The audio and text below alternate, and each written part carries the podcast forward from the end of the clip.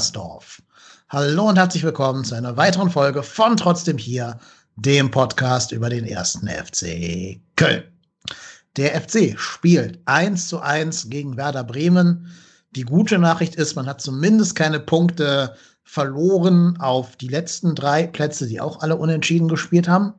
Die schlechte Nachricht ist, Hertha BSC konnte aufschließen und die Arminia aus Bielefeld hat noch ein Nachholspiel am Mittwoch gegen eben jenes Werder Bremen, das sich gegen uns als eine absolute, ich nehme das mal vorweg, absolute Trümmertruppe offenbart hat. Und die müssen jetzt gegen Bielefeld gewinnen, wenn es nach uns geht. Naja, das alles und noch viel mehr werden wir besprechen. Und dazu ist natürlich wie immer an meiner Seite der Sancho Panzer dieses Podcastes, der Marco. Moin, Marco. Moin, ja, hi.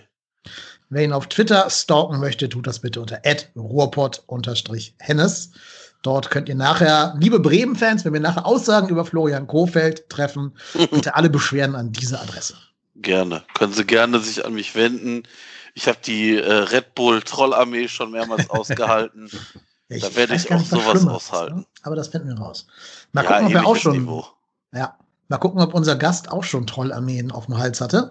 Bei uns ist heute zum ersten Mal, als mit seiner Podcast-Premiere bei uns hier, der Kai aus dem Saarland. Moin Kai, grüß dich. Yo, hi, grüß euch. Hi. Für Shitstorm sämtlicher Art kann man dich auf Instagram finden. Da bist du der Kasawan882. Ähm, und da kann die Trollarmee sich auch gerne hin orientieren. Hauptsache das gerne. Hast du schon mal einen Kontakt mit irgendeiner Fußballbubble, weil du die beleidigt hast? Äh, nein, hatte ich bis äh, dato noch nicht. Äh, wobei ich ähm, sage, wenn ich was kommentiere, ähm, bleibe ich, versuche ich möglichst sachlich zu bleiben. Ähm, also in dem Sinne, dass ich da mich irgendwie angreifbar mache oder so, äh, ist normalerweise nicht der Fall. Ja, Marco, da siehst du den Unterschied, ne? naja, also ich meine, so bei Leipzig oder so ist das ja auch manchmal Kalkül, die Leute auch noch genau zu treffen. Ne? Ich meine, ja.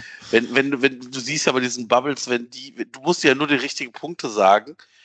Und ich, ich habe ja ich, ich bin überrascht, dass ich äh, noch nicht irgendwie die Bremen-Fraktion äh, irgendwie aufgeschreckt habe, weil das habe ich jetzt schon, ich habe irgendwie drei, vier Mal gepostet.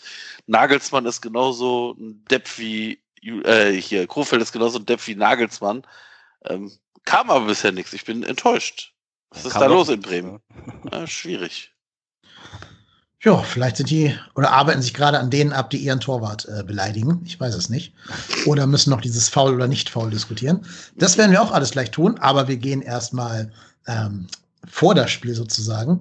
Und da kann ich euch einen kleinen Leak hier aus unserer WhatsApp-Gruppe verraten. Ne, unsere FC Köln Selbsthilfegruppe. Mhm. Da ist zum Beispiel der P-Rod drin, der Robot Tennis. Alle, die ganze Prominenz dieses Podcastes ist dort versammelt. Und als wir die Aufstellung sehen, haben wir erstmal gerätselt. Was wird das? Ne? Also ein gelernter Innenverteidiger, gar kein gelernter Stürmer. Mir war auf Anhieb erstmal nicht klar, was Gistol da vorhatte. Was war denn euer Takeaway, als ihr die ähm, Aufstellung gesehen habt, Kai? Du darfst gerne mal anfangen. Ja, gerne. Also ich war am Anfang doch sehr überrascht. Also ich habe das gesehen, ähm, dachte ich, Mann, okay, wir spielen Viererkette. Mhm, auch mal was Neues. Das war die Überraschung 1. Äh, Überraschung 2, Jannis Horn als Innenverteidiger. Puh, okay. Ähm, Duda zentrale Spitze. Okay. Auch mal was Neues. Hatte ich jetzt so auch nicht auf dem Schirm. Aber wie gesagt, die größte Überraschung war wirklich diese Viererkette mit dem Jannis Horn in der Mitte. Das war für mich sehr überraschend. Wobei ich ähm, hinten raus sagen muss, Janis Horn hat das wirklich, wirklich sehr, sehr gut gemacht. Sehr, sehr gut. Ja, also ähm, vielleicht habe ich die Meinung exquisit, aber ähm, für mich war das, war das mit dem Janis Horn in der Mitte echt gut. Ja. Dass man auf Viererkette umgestellt hat, okay, das im Nachgang, wenn man so drüber nachdenkt, ähm, konnte ich es irgendwo verstehen. Ja. Ähm, ich sag, diese Viererkette kannst du spielen. Ähm, es war ja vorher, hat Gisto schon in der Konferenz, in der Pressekonferenz hat er schon gesagt gehabt, dass die gern mal mit langen Bällen operieren. Und natürlich, wenn du dann mit der Viererkette hinten bist und stehst dort, ähm, sage ich, eng gestaffelt bei langen Bällen, hast du natürlich immer eine gewisse Überzahl, sodass dir nicht, äh, wie es bei unserem FC ist, das dieses Jahr schon öfter passiert ist, ein langer Ball durchrutscht und du stehst dann eins gegen eins und ja, wie man halt weiß, unsere Jungs, die sind nicht gerade hinten die schnellsten und dass dir dann irgendein äh, Sergeant oder ähm, was weiß ich, wer einfach mal wegläuft. Ne? Das, das war dann wahrscheinlich, gehe ich davon aus, die Intention von Gistol auf Viererkette zu stellen. Gehe ich jetzt einfach mal von aus. Und wie gesagt, Janis Horn in der Mitte, Respekt, hat er gut gemacht. Ja, ich glaube auch, dass die Viererkette ein bisschen der Verletzungssituation geschuldet ist, ne, dass ja mit Zichos und Bornau gelb gesperrt, respektive verletzt oder in, in ähm, Erholung sich befindend, zwei wichtige Säulen einfach nicht anwesend waren. Und vielleicht wollte man dann Chestic doch mal eine kleine Pause geben. Ich finde aber auch gegen Bremers, ähm, Bremens Fünferkette macht das schon Sinn, mit zwei Flügelspielern aufzulaufen, weil dann kannst du halt die Halbräume ganz gut überladen. Das ähm, haben wir ja in Vergangenheiten, vergangenen Spielen gegen Fünferketten gegen uns auch immer schon mal gesehen. Und ich denke, es war auch der Plan, halt über außen zu kommen und dann nach innen zu flanken. Das, da sprechen ja auch die Zahlen für. Wir haben halt in dem Spiel, jetzt haltet euch fest, 47 Flanken geschlagen. 47. Ich habe jetzt leider keine Statistik, wie viele davon angekommen sind. Drei. Ich wollte mal behaupten, nicht so viele. Ja, Zwei oder so. Sel selbst die eine zählt ja nicht jetzt angekommen, weil da war der Torwart hier zwischendurch dran. Also weiß ich nicht, ob wieder so viele angekommen sind. Es ist halt auch verwunderlich, dass du sagst, ich spiele über die Außen und mit Flanken und dann stellst du die körperlich kleinste Mannschaft auf, die du hast. Ja. Kein Spieler ohne ein, über 1,90, alle unter eben 1,90. Der größte war, glaube ich, Marius Wolf, irgendwie 1,89 oder sowas. Und dann halt nur so Menschen um die 1,80 Meter rum, inklusive der beiden Innenverteidiger. Das ist schon sehr, sehr klein. Da habe ich auch gedacht, das geht schief gegen Füllkrug und gegen Sargent, die ja doch beide kopfstark, kopfballstark sind. Ähm, aber zum Glück ist es das ja dann rückblickend doch nicht. Nee, aber ich denke halt, wenn du dieses System über die Außen spielen willst, dann musst du doch zumindest Tolo als Option auf die Bank setzen, genau. oder? Wie seht ihr ja, das? Ja. ja, ja, also ich habe ja genau, also wir haben ja, ich weiß nicht, wie lange wir gerätselt haben mit der Aufstellung. Ähm, also ich glaube, da hatten wir, glaube ich, sechs oder sieben verschiedene Möglichkeiten mhm. uns in unserer WhatsApp-Gruppe irgendwie mal überlegt, aber ähm, ich, mich hat es auch überrascht. Mich hat auch der, ich sag mal, Meier auf der, naja, Doppelsechs überrascht. Ähm, und ja, also ich, ich muss ganz ehrlich sagen, dass du natürlich dann mit hohen Bällen agierst und vorne da Leute hast, die Kopf größer als ein sitzendes Schwein sind. Ähm, ja, also kannst du machen, bringt natürlich nichts, ne? Also ich meine, also, das haben wir ja kannst, gesehen. Ja, du kannst halt so spielen, kein Problem. Aber dann musst du halt deinen Fokus nicht auf Flanken setzen. Genau. Sondern dann musst du halt so ein Barcelona-Ding machen, die ja auch alle so eine Zwergenmannschaft war, oder Spanien damals, ähm, dass du halt den Ball flach hältst und hin und her passt. Das kannst du ja mit Skiri, Duda und ähm, Meier im Mittelfeld sogar machen. So ein Kurzpassspiel. Ne? Also, wenn dann auch Hector kommt in der vielleicht 50., 60. Minute rum, dann hast du ja durchaus ein spielstarkes Mittelfeld. Kann man dann ja machen. Aber dann halt diesen Flankenfokus zu wählen, fand ich zumindest interessant. Also da hätte ich schon gedacht, dass zumindest dann äh, Emmanuel Dennis da drin spielt, der ja jetzt auch nicht so die, die ganz glücklichen Auftritte hatte zuletzt, aber der ist auch nicht groß, aber zumindest ist er sprungstark. Hat man ja auch dann bei dem Tor gesehen, dass er eben höher springen kann als ein Torwart, der die Arme benutzen darf. Ähm, also hätte ich, hätte ich schon erwartet. Hat mich wieder alles sehr überrascht.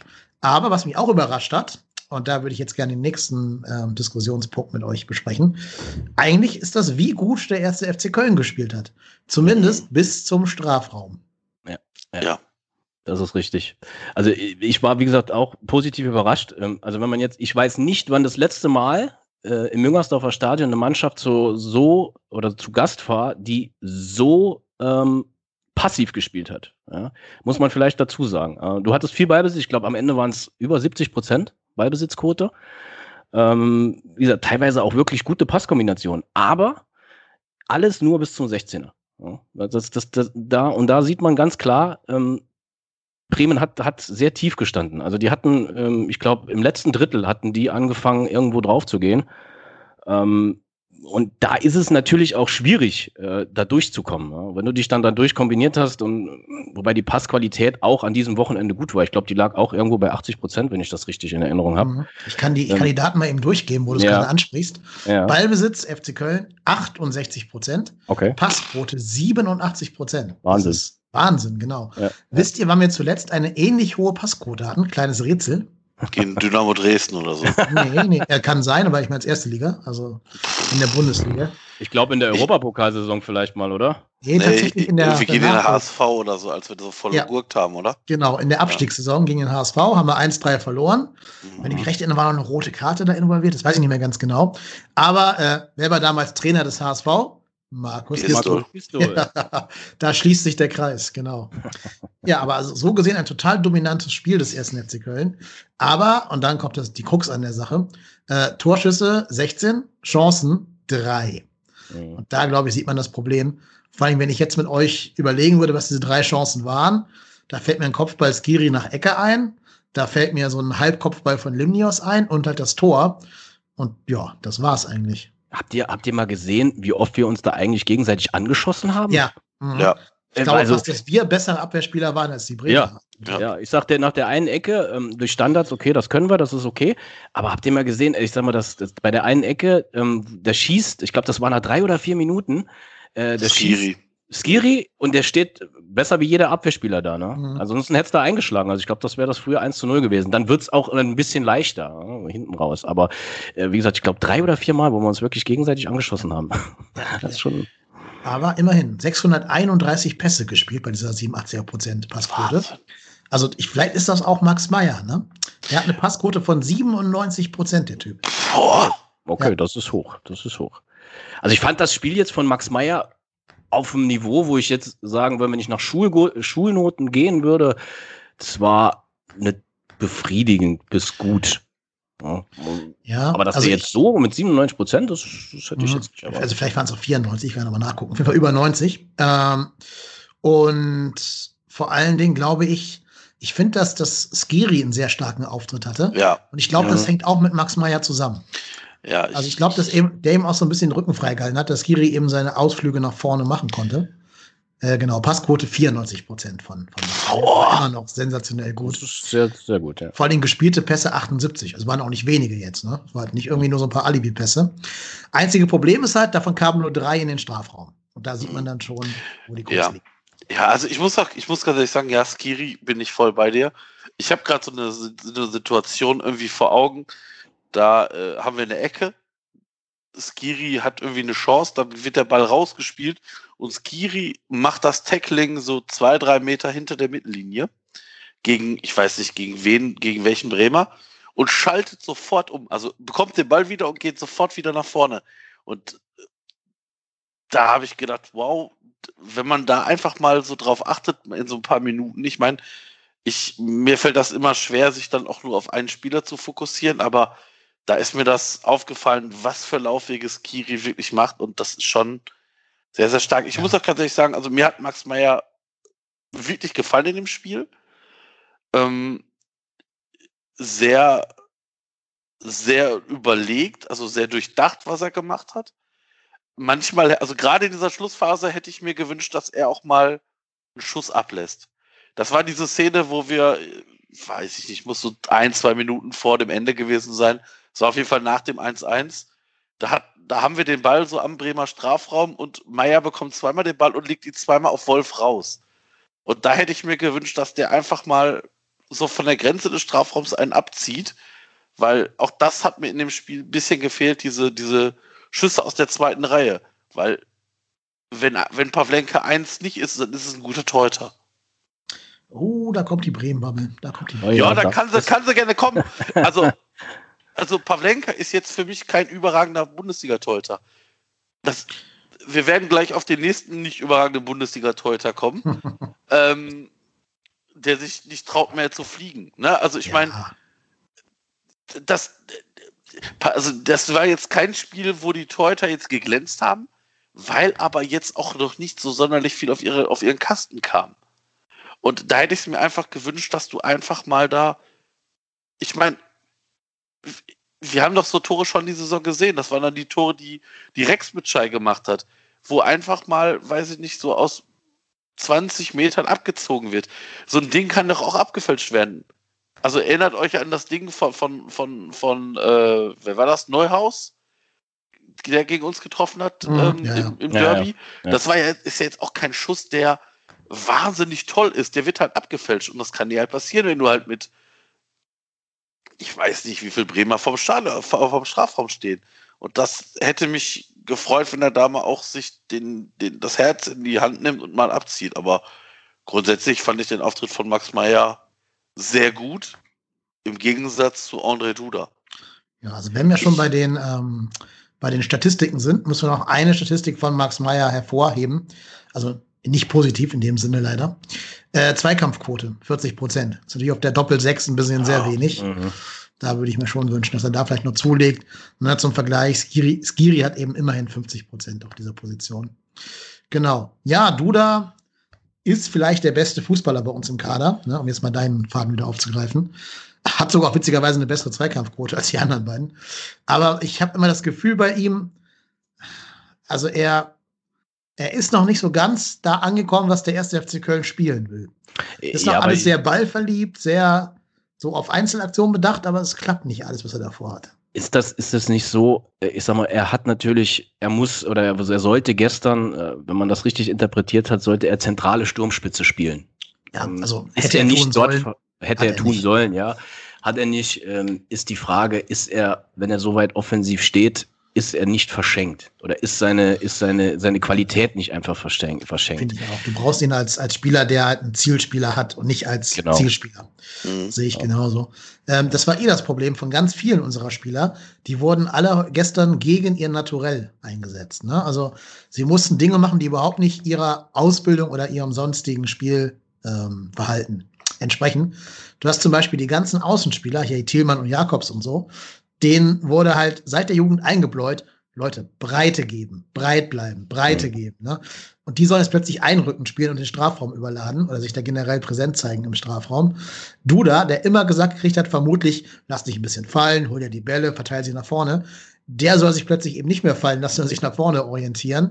Ähm, und dann war auch noch ein Problem, ich weiß nicht, ob das Absicht war von Gistel, ob es einfach nur passiert ist auf dem Platz, aber ähm, wir haben ja extrem wieder auf Gegenpressing gesetzt, sogar mehr als in den anderen Spielen bisher in der Rückrunde. Ähm, und dazu haben wir auch ganz viele Räume sehr stark überladen. Also haben uns quasi auf den ballführenden Bremer draufgestürzt mit teilweise bis zu vier Spielern. Das ist ja auch gut, um den Ball zu erobern. Das Problem ist nur, wenn halt vier Spieler den Ball erobern, ist keiner mehr vor dem Ball, die ja. den Ball halt hinspielen könntest. Richtig. Ne? Ja. Ja. Gerade deshalb wäre vielleicht wirklich schon sinnvoll gewesen, in Emmanuel Dennis dann trotz seiner eher negativen Leistung im letzten Spiel äh, dann zu bringen. Wobei er jetzt gestern, und das ist eigentlich das Bezeichnende, ähm, wenn man sieht, dass gefühlte, weiß nicht, 80 Flanken in den Strafraum kommen ähm, und keine Gefahr dadurch entstanden ist, jetzt außer, nehmen wir mal die Eckbälle raus, dass er dann doch äh, mit, ich weiß nicht, wie groß ist er, 1,76 Meter 76, 76, 75 oder was? Ja, 75, genau. 75, ja. dass er es dann schafft, ähm, abgesehen davon, dass ich äh, denke, dass das muss man eigentlich pfeifen, es schafft, jemand eine Gefahr auszustrahlen, den Tormann so zu irritieren, dass da draus das Tor entsteht. Am Meter 76, sowas stelle ich mir eigentlich von jemandem vor, der 1,90 Meter 90 oder 1,85 Meter 85 ja, ist. Von Tolo der springt ne? höher als teilweise äh, äh die Jungs, die, die 1,80 Meter 80, 85 sind. Also so hoch. Ich meine, der Pavlenka ist, glaube ich, 1,96 Meter 96 oder was. Ähm, und der kam dorthin. ja. also, schon, ist schon bezeichnend. Da sieht man aber auch, was uns fehlt. Also ganz klar der Zielspieler, okay, Anderson ist verletzt, Modest auszuleihen, die Logik verstehe ich bis dato immer noch nicht. Okay, der Hintergrund war vielleicht, der Junge soll Spielpraxis sammeln, soll sich Selbstvertrauen holen. Aber ich glaube, das war eine pure finanzielle Überlebenstaktik, ehrlich gesagt. Möglich, möglich. Das kann auch sein. Das kann auch sein. Performt er jetzt eigentlich in Frankreich mal mittlerweile? Nee, also was ich gehört habe, eher nicht. Okay. Nee, nicht wirklich. Gilt das schon als äh, Fehleinkauf. Was mich aber sehr wundert, nach irgendwie fünf Spielen, wovon irgendwie drei Corona-bedingt ausgefallen sind. Ja, okay, das. Äh, ja. Aber ich denke halt, in so einem Spiel wie gegen Bremen, wo du 47 Flanken ballerst, hätte auch ein Tolo seine Szenen haben können. Ja. Gerade weil ja Toprak auch nicht der größte Innenverteidiger ist und der dann gegen einen 1,96 Mann mit sehr viel Wucht hätte vielleicht was bringen können. Also ich weiß nicht. Ja, ja. Ich sag, ich sag mal so, bevor ich mir den Luxus gönne und mir zwei überragende Rechtsverteidiger auf die Bank setze, mit Easy Way und Benno Schmitz, würde ich doch eher einen von den beiden zu Hause lassen und dafür einen Stürmer mitnehmen, oder? Ja. Ja. Ja. ja. Also die Wahrscheinlichkeit, dass Easy Way und Benno Schmitz zeitgleich spielen, ist eher gering. Ja. Ähm, ja, hätte man sicherlich machen können. Vor allem, weil, weil, weil dann müssten die ja, also die müssten, also da hätten die ja schon im Prinzip drei Spieler ausfallen müssen, weil du kannst ja noch Janis Horn auf ausziehen, du, du ne, also brauchst nur maximal einen von beiden mitnehmen. Ähm, ja, Ich finde, man vergisst immer eins. Ähm, also der Jonas Hector, der wird bei uns äh, so auf die Sechs gestellt und sagt, das ist unser Sechser. Äh, der hat jahrelang mhm. auf der linken Verteidigerposition gespielt. Also wir haben eigentlich auch noch einen linken Verteidiger mit Jonas Hector. Du hast das darf man vier Linksverteidiger am Platz gehabt. Vier Linksverteidiger. Du hattest Janis Horn, Katterbach, ja, Jakobs und äh, Jan, äh, Jonas Sektor am Platz gehabt am Ende. Es waren sogar vier Linksverteidiger, also gelernte Linksverteidiger. Wobei Katterbach, Katterbach das gestern äh, wirklich gut gemacht hat. Ja, also, ich mein, die wurden ja auch alle nicht gefordert dahin, ja. ne? darf man auch nicht nee. vergessen. Ja, also Bremen hat ja wirklich keine Ambition gehabt, da irgendwas in diesem Spiel Also mich hätte es geschmerzt gestern, äh, wenn ich so eine destruktive Spielweise vom SV Werder Bremen äh, ja und, und ein, ein, eigentlich kein Fußball. Äh, wenn die ja. gestern da drei Punkte mitgenommen hätten, das wäre nicht verdient gewesen. Und dass solcher Fußball dann noch belohnt wird, boah, das wäre für mich wirklich, wo ich denke, wow, okay. Das ist schon sehr zynisch, ne, aus so einem Spiel. Ja, ja. als mindestens mit einem Punkt hervorzugehen. Ja. Ich war ja zu Gast in der Werder-Raute, liebe Grüße an die Jungs von dort die sind ja gar nicht wie negativ gestimmt. Die sind einfach der Meinung, Hauptsache die Punkte stimmen. Wären wir ja auch. So haben wir unter Stöger ja auch zehn Jahre lang gespielt. Ja, ne? klar. Ähm, ist Hauptsache die Punkte und du steigst nicht ab. Wie ist egal. Also als Fan darf man da vielleicht sogar die Brille aufsetzen, diese, diese grün-weiße Brille. Aber als neutraler Betrachter war das schon ein sehr, sehr, sehr, sehr, sehr schwaches Spiel von Werder. Und ich finde auch, die sind vollkommen unverdient in Führung gegangen dann. Richtig. Die hatten diese eine Chance von Füllkrug, wo der Mire eingedreht hat. Das war so der einzige Schuss, Schüsschen, was ja dann Timo Horn auch sehr, sehr entspannt pflücken konnte. Ja, äh, du, hattest, du hattest noch die eine Chance von Moisander, glaube ich. Ja, die ne? wollte ich gerade erwähnen, genau, dieser so, Kopfball, ja, der ja. Am, am, langen Pfosten vorbeigeht. Ne? nee, nee, ich meine die Schlusschance. Ach so. Kurz nach der Halbzeit war das. Kurz ja. nach der Halbzeit. Da hat Bremen einmal kurz gezuckt. Genau. Ähm, wo du dachtest so, oh, okay, was passiert hier? Äh, aber dann war wieder Ende Gelände. Dann kam nichts Genau, mehr. also das muss wohl auch typisch für Bremen sein, hat, hat Tobi Escher geschrieben. Die spielen wohl immer in der ersten Halbzeit extrem passiv und kommen dann so überfallartig aus der Kabine. Ähm, da schienen wir aber darauf eingestellt und haben das auch ganz gut dann halt überstanden, bis auf diese, diese Chance von Moisander. Äh, ganz genau. Ja, aber dann kam ja dann doch das, was beim ersten FC Köln leider immer kommt, in jedem Spiel, das berühmte Gegentor. Ähm, wir blicken auf andere Szenen gleich, aber lass, mal, lass uns mal eben bei dem Gegentor bleiben. Ja, was sagen wir zu diesem Tor, Kai? Also allein schon, ähm, dass das Ganze, dass das Tor fällt durch einen Einwurf. So, ähm, dass dort nicht zugemacht wird, der Raum zugemacht wird, äh, dass der Spieler flanken kann, muss man dazu sagen, fairerweise, es war eine top getimte Flanke, die war wirklich gut. Ähm, Sargent muss sogar noch drei Schritte zurück, glaube ich, gehen. Ja. Aber es ist halt auch einfach schlecht verteidigt. Meret guckt nur auf den Ball äh, die Flanke kommt. Und meines Erachtens war der auch lange genug in der Luft, um irgendwie noch zwei, drei Schritte zurückzugehen zum Sergeant, dass der nicht köpfen kann. Und der Kopfball war einfach gut gesetzt. Also da gibt's nichts, da kann auch der Timo Horn nichts machen. Äh, das war, das war, das war schön. Also das war wirklich gut. Genau, der, der, Fehler ist, der Fehler beginnt weiter vorne, ja. der sich der Wolf nämlich von Rashica aus seiner Position rausziehen lässt. Und wenn man sich die Szene anschaut, Wolf deckt nur den Rashica, äh, den, ja genau, Rashica, genau. Und Sargent stiehlt sich halt im Rücken da davon, wo eigentlich Wolf stehen müsste, weil eigentlich Mire wiederum Rashica, Rashica decken müsste. Mhm. Und dann siehst du in Mires Gesicht richtig die Überraschung, oh, da steht ja einer. Da oh steht ja einer. Ja. Was mache ich denn jetzt? Mhm. Ja, dann ist halt alles zu spät. Also das, da muss ich mir Reda da schon die Verantwortung nehmen lassen. Der Strafraum ist komplett verwaist. Ne? Also außer Sargent ist da halt überhaupt niemand. Du musst einen einzigen Typen decken. Ja, und das kann man schon schaffen. Ähm, so war es halt quasi fast das gleiche Tor wie gegen Bayern, das von Choupo-Moting und von Augsburg, das von diesem Jago. Das ist leider inzwischen ein Muster an Gegentoren, die wir immer wieder fangen, weil wir den langen Pfosten nicht vernünftig verteidigt kriegen. Ja, und dann. Also in dem Moment, in dem Moment sagst du dir doch aber als, als FC-Fan, wenn ich jetzt nochmal die Brille aufsetze, in dem Moment könntest du doch eigentlich sämtliche Bretter von der Wand hauen, weil du denkst, das darf jetzt nicht wahr sein. Ne? Klar. Ne? Und Klar. so ein unverdientes Tor. Also, boah, äh, mit so einer Spielweise und dann, jetzt sind wir ja ehrlich, ich behaupte, das ist jetzt eine reine Behauptung von, von mir, ähm, wir hätten in dem Spiel kein Tor mehr gemacht, wenn nicht dieser Fehler passiert wäre vom Torwart. Ja. Das ist ja leider immer bezeichnend bei uns, wenn wir, so, ja. wenn wir 1-0 hinten liegen, gewinnen wir eh nicht mehr. Also in dieser Saison bis ja. jetzt noch kein Mal. Das heißt, sobald der Gegner das 1-0 macht, kannst du maximal noch mit einem Punkt rechnen. Ja, und das ist natürlich gegen einen direkten Konkurrenten da unten unterm Strich dann auch zu wenig. Ja, ja ist natürlich bitter, so, so ja, Murmel-Gegentor da. dann auch von, weiß ich nicht, einem Spieler, den ich jetzt nicht für einen Bundesliga-tauglichen Stürmer halte, Josh Sargent, aber der sehr gerne gegen uns trifft und der, glaube ich, irgendwie vier oder fünf Saisontore hat. Also alles nicht berauschend, aber gegen uns dürfen sie ja alle dann ein Tor machen. Aber eine schöne noch, Frisur. Aber eine ja, schöne auf jeden Frisur. Fall. Der muss zumindest nicht den Friseur-Lockdown fürchten. Das stimmt. Hätte noch gefehlt, dass der Schmetterling auch ein Tor gemacht hat. Hat er mhm. zum Glück nicht. Ja, ja. Ja. Naja. Ja, aber ich muss, aber ich, ich weiß nicht. Also ich meine, ja, also Meret hat in dem, an dem Tor, und, also Meret und Wolf haben da die Aktien drin. Ich finde aber auch, und das ist, ich, ich muss jetzt mal wieder ausholen. Ich habe den Timo Horn in den letzten Wochen hier zwei, dreimal gelobt. Und äh, es, warum versucht er nicht zumindest in die Richtung zu springen? Es ist immer dasselbe. Achtet mal drauf. Ich weiß nicht, wann er das letzte Mal hinter den Ball hinterher geflogen ist. Also, das, der ist gut geköpft. Der ist auch neben den Pfosten. Das ist alles, alles okay. Timo Horn trifft jetzt an dem, an dem, an dem Gegentor jetzt keine massive Schuld.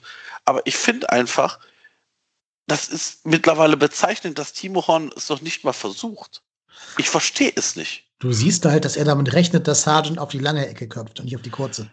Du siehst, wie er das Gewicht auf das andere Bein verlagert und sich bereit aber macht, auf die lange Ecke, aber jetzt pass auf, aber jetzt mal auf die lange Ecke zu köpfen, ist da das Schwerere. Ja, weiß ich, aber guck dir mal nur Timos äh, äh Körperhaltung ja. an. Der rechnet halt damit. Der denkt sich halt, der Meret muss die kurze Ecke zumachen und ich mache die lange Ecke zu. Ich sag mal, er könnte es zumindest versuchen. Also, genau, äh, darum, ja, darum geht es mir auch. Ich glaube, es geht nicht darum, dass er den halten also, kann oder soll oder muss, sondern es geht wahrscheinlich einfach darum, zumindest mal springen. Ja. Wenn er nicht drankommt, ist es auch okay. Ist ja kein Thema, ne? weil er war wirklich gut geköpft. Er war genau in die Ecke, aber er sollte es zumindest versuchen. Ja, aber in der Sekunde, wo du dein Gewicht auf das linke Bein verlagerst, weil du halt in die kurz, in die lange Ecke springen willst, kannst du nicht mehr in die andere Ecke abheben. Das stimmt. Das stimmt. Wobei ich das, das ist das Problem an der Sache.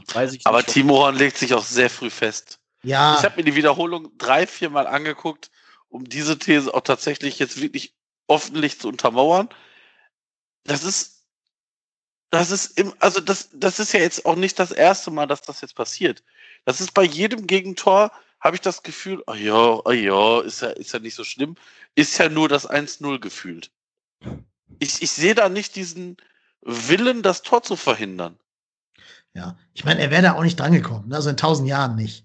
Nee. Der steht genau in der Mitte vom Tor und wie breit ist ein Tor, weiß ich jetzt gerade nicht auswendig. Wisst ihr das? Breit, wie breit ist ein Tor? Keine Ahnung. Kein Plan. Nicht, Auf jeden nicht. Fall die Hälfte davon muss halt überbrücken. Die Hälfte von einer Torbreite. Das ist halt zu viel in so einer Millisekunde, die du zum Reagieren hast. Also wenn er da springt, das ist halt für die Galerie. Deswegen finde ich das gar nicht so schlimm, dass er es nicht versucht. Hat er, hat er, oder hat er spekuliert? Hat er spekuliert ah, auf die er, lange Er verlagert sich so? auf, ja, guck mal, guck mal seine Körperhaltung an. Okay. Er verlagert sich auf links. Okay. Hm. Also von ihm Dann wird es natürlich schwierig, dann auch wieder in die andere Ecke zu, zu, zu springen, wenn du natürlich dann auf dem, auf dem linken Fuß bist. Äh, ja. Also die Breite sind 7,30 Meter, das heißt, der müsste 3,50 Meter aus dem Stand springen. Das schafft er halt eh nicht. Also schafft keiner. Nee, das, das schafft kein Mensch der Welt. Ähm, aus dem Stand halt, aus der, aus der Nichtbewegung. Ähm, also wenn er da gesprungen wäre, wäre das ja nur für die Galerie gewesen und damit der Marco dann zufrieden ist. Aber ja, er, er hätte keine Chance gehabt zu kommen. Ja, aber das ist ja, ich, ich doch mal, das ist ja auch nur explizit rausgenommen für andere Szenen. Das ist bei Timo Horn leider mittlerweile Usus, ne? Ja, ich meine, Manuel Neuer rennt da wahrscheinlich direkt auf den Sergeant zu, ne? Der, der bleibt da gar ja, nicht im Tor. Der geht schon bei der Flanke zum Sergeant, weil der sieht das ja, der hat die Szene ja vor sich. Ja, ja. Wobei, ich gestern, wobei ich gestern einmal, wenn wir jetzt gerade über das über, über Timo Horn oder Manuel Neuer sprechen, äh, mit dem Rauslaufen. Ja. Habt ihr das Schlussphase? Es, es, ja, es, gab, es gab gestern eine, eine Szene, da kommt ein langer Ball vom, vom Werder Bremen und ich denke noch so, oh weh, jetzt wird's ja, gefährlich ja. und auf einmal taucht der gelbe auf. Blitz. Der gelbe Blitz, ja, und das habe ich noch nie bei dem gesehen. noch nie. Wirklich, das war, glaube ich, das erste Mal, wo er so weit aus seinem Tor draußen war. Also, ich finde auch seine Abschläge mittlerweile das haben stimmt. sich verbessert. Das stimmt, das stimmt. Die kommen zumindest zum Mann. Ja. Es, es, gab sogar eine Szene irgendwann so nach der 80. Minute, wo Marius Wolf ihn in höchster Bedrängnis anspielt und er das schafft, mhm. den Ball noch im Strafraum zu Meret zu passen. Ja. Also ja.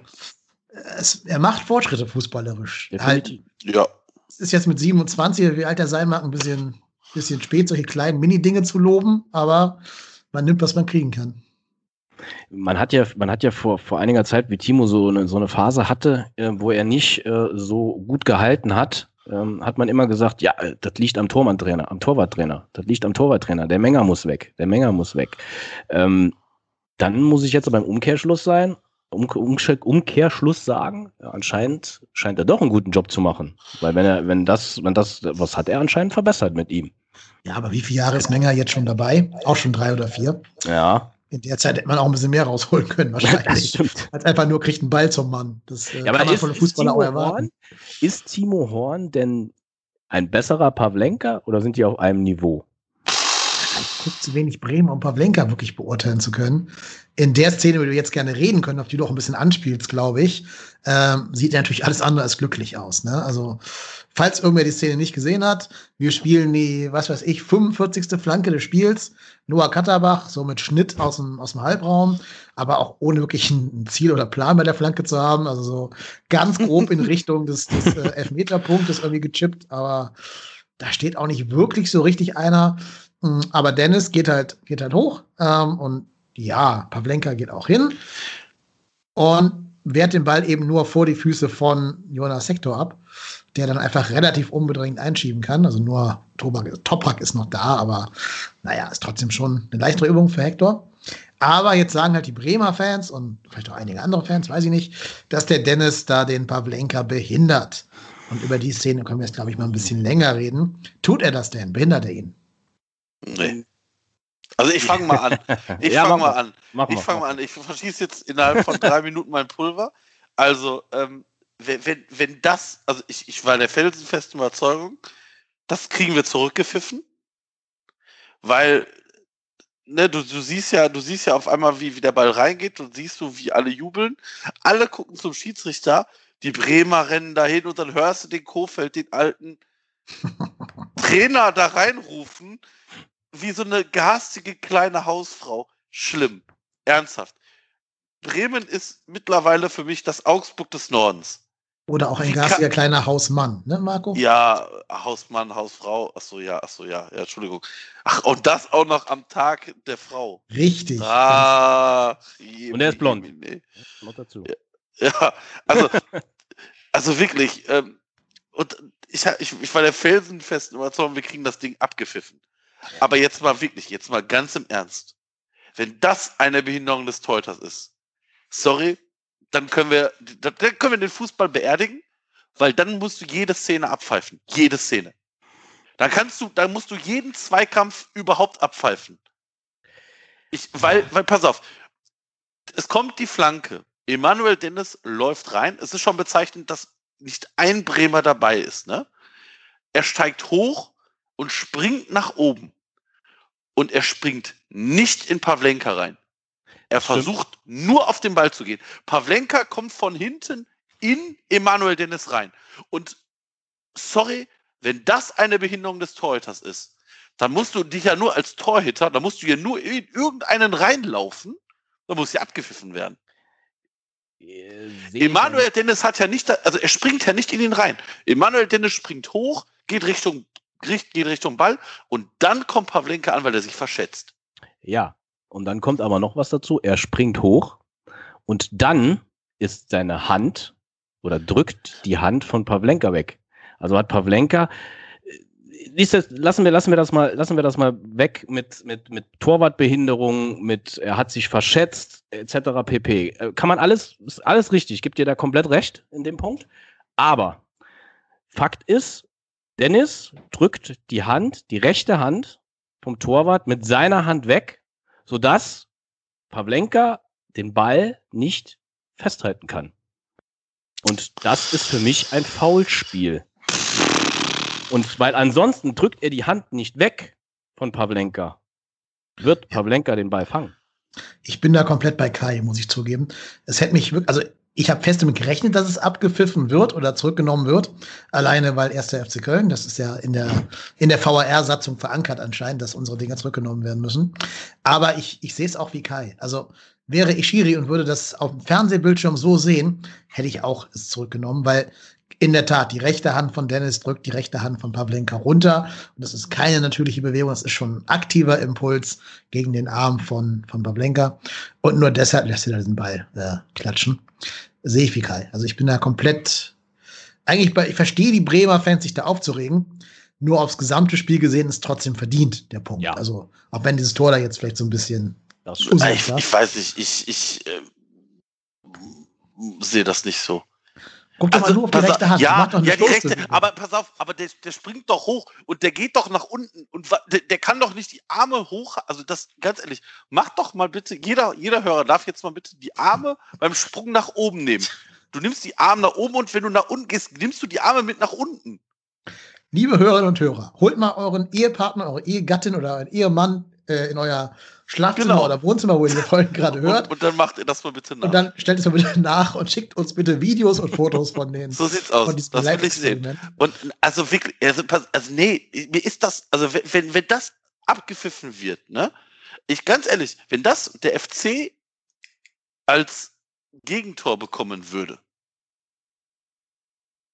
ich wäre nicht wie Bremen und Florian Kofeld dann im Mimimi-Modus ich hätte auf jeden Fall gerne mal Florian Kofeld gehört, wenn das genau andersrum gefallen ja, wäre. Ich auch. Tor. Ob der dann auch sagt, ja, der wurde behindert, oder ob er dann sagt, ne, ist Fußball hier, muss er laufen lassen, sonst pfeift ja. man nächstes Jahr alles ab oder wie. Leichter Kontakt ist doch nichts. Also ich finde, ja, also These ganz stell ich mal in den Raum. Also ich finde, ich finde, es ist vor allem da Pavlenka in Emanuel Dennis im Prinzip reinspringt. Ja, also sehe ich das. Muss, Pavlenka muss den Ball halt von vornherein fausten. Ne? Das ist das Problem gar nicht da. Erstens das. Dann kann Dennis vor allem, da machen, der, muss, der muss einfach eine halbe Sekunde eher aus dem Tor kommen. Ja. Dann, dann fliegt, dann springt er über Emanuel Dennis drüber. Du siehst auch, wie Toprak und Velkovic sich auf den verlassen, auf Pavlenka. Ja, und der deshalb, äh, die deshalb nicht zurücklaufen. Genau. Und dann ist natürlich Hector auch gedankenschnell. Ja.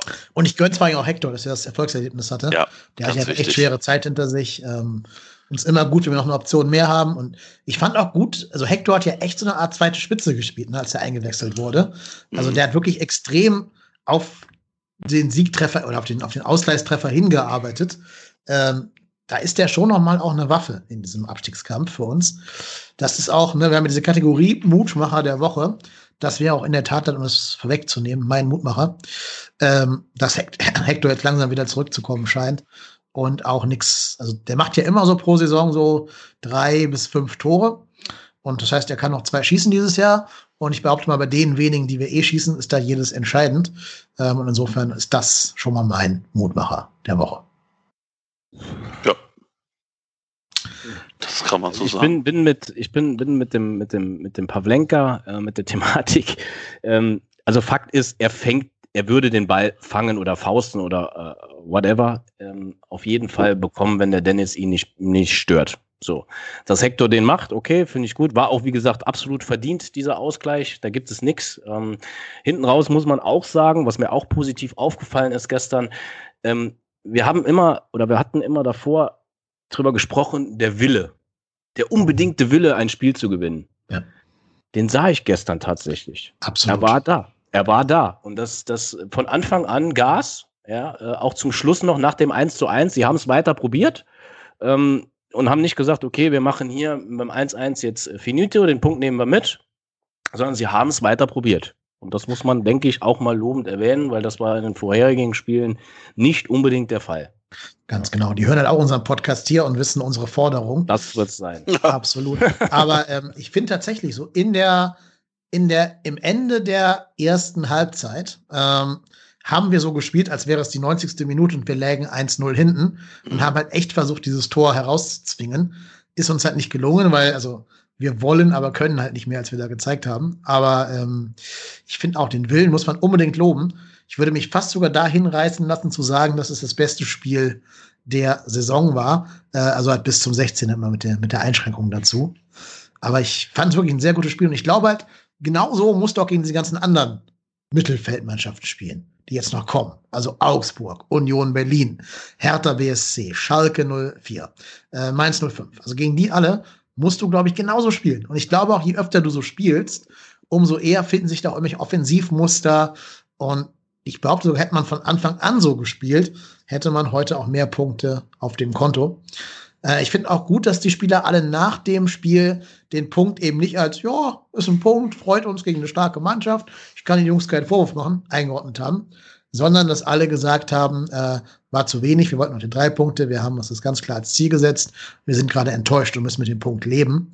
Finde ich gut, finde ich das richtige Framing äh, und finde ich besser, als immer nur zu sagen, ja, wer weiß, wofür der, wofür der Punkt noch gut ist. Ähm, nö, also ich kann der Mannschaft echt keinen Vorwurf machen, außer dass sie einmal gepennt hat da hinten bei diesem, bei dem Sergeant-Tor. Ist jetzt auch wieder die Frage, ähm, hat die Mannschaft, weil es gab ja diese Diskussion, gerade nach dem, äh, welches Spiel war das, wo, wo der Wolf sich nach dem Interview hingestellt hat und hat gesagt, wir waren, ah, gegen Stuttgart, gegen Stuttgart war das, ähm, ist jetzt auch die Frage, ist Gistol dem Wunsch der Mannschaft da nachgekommen? Indem sie gesagt, ne? Weil das, glaube.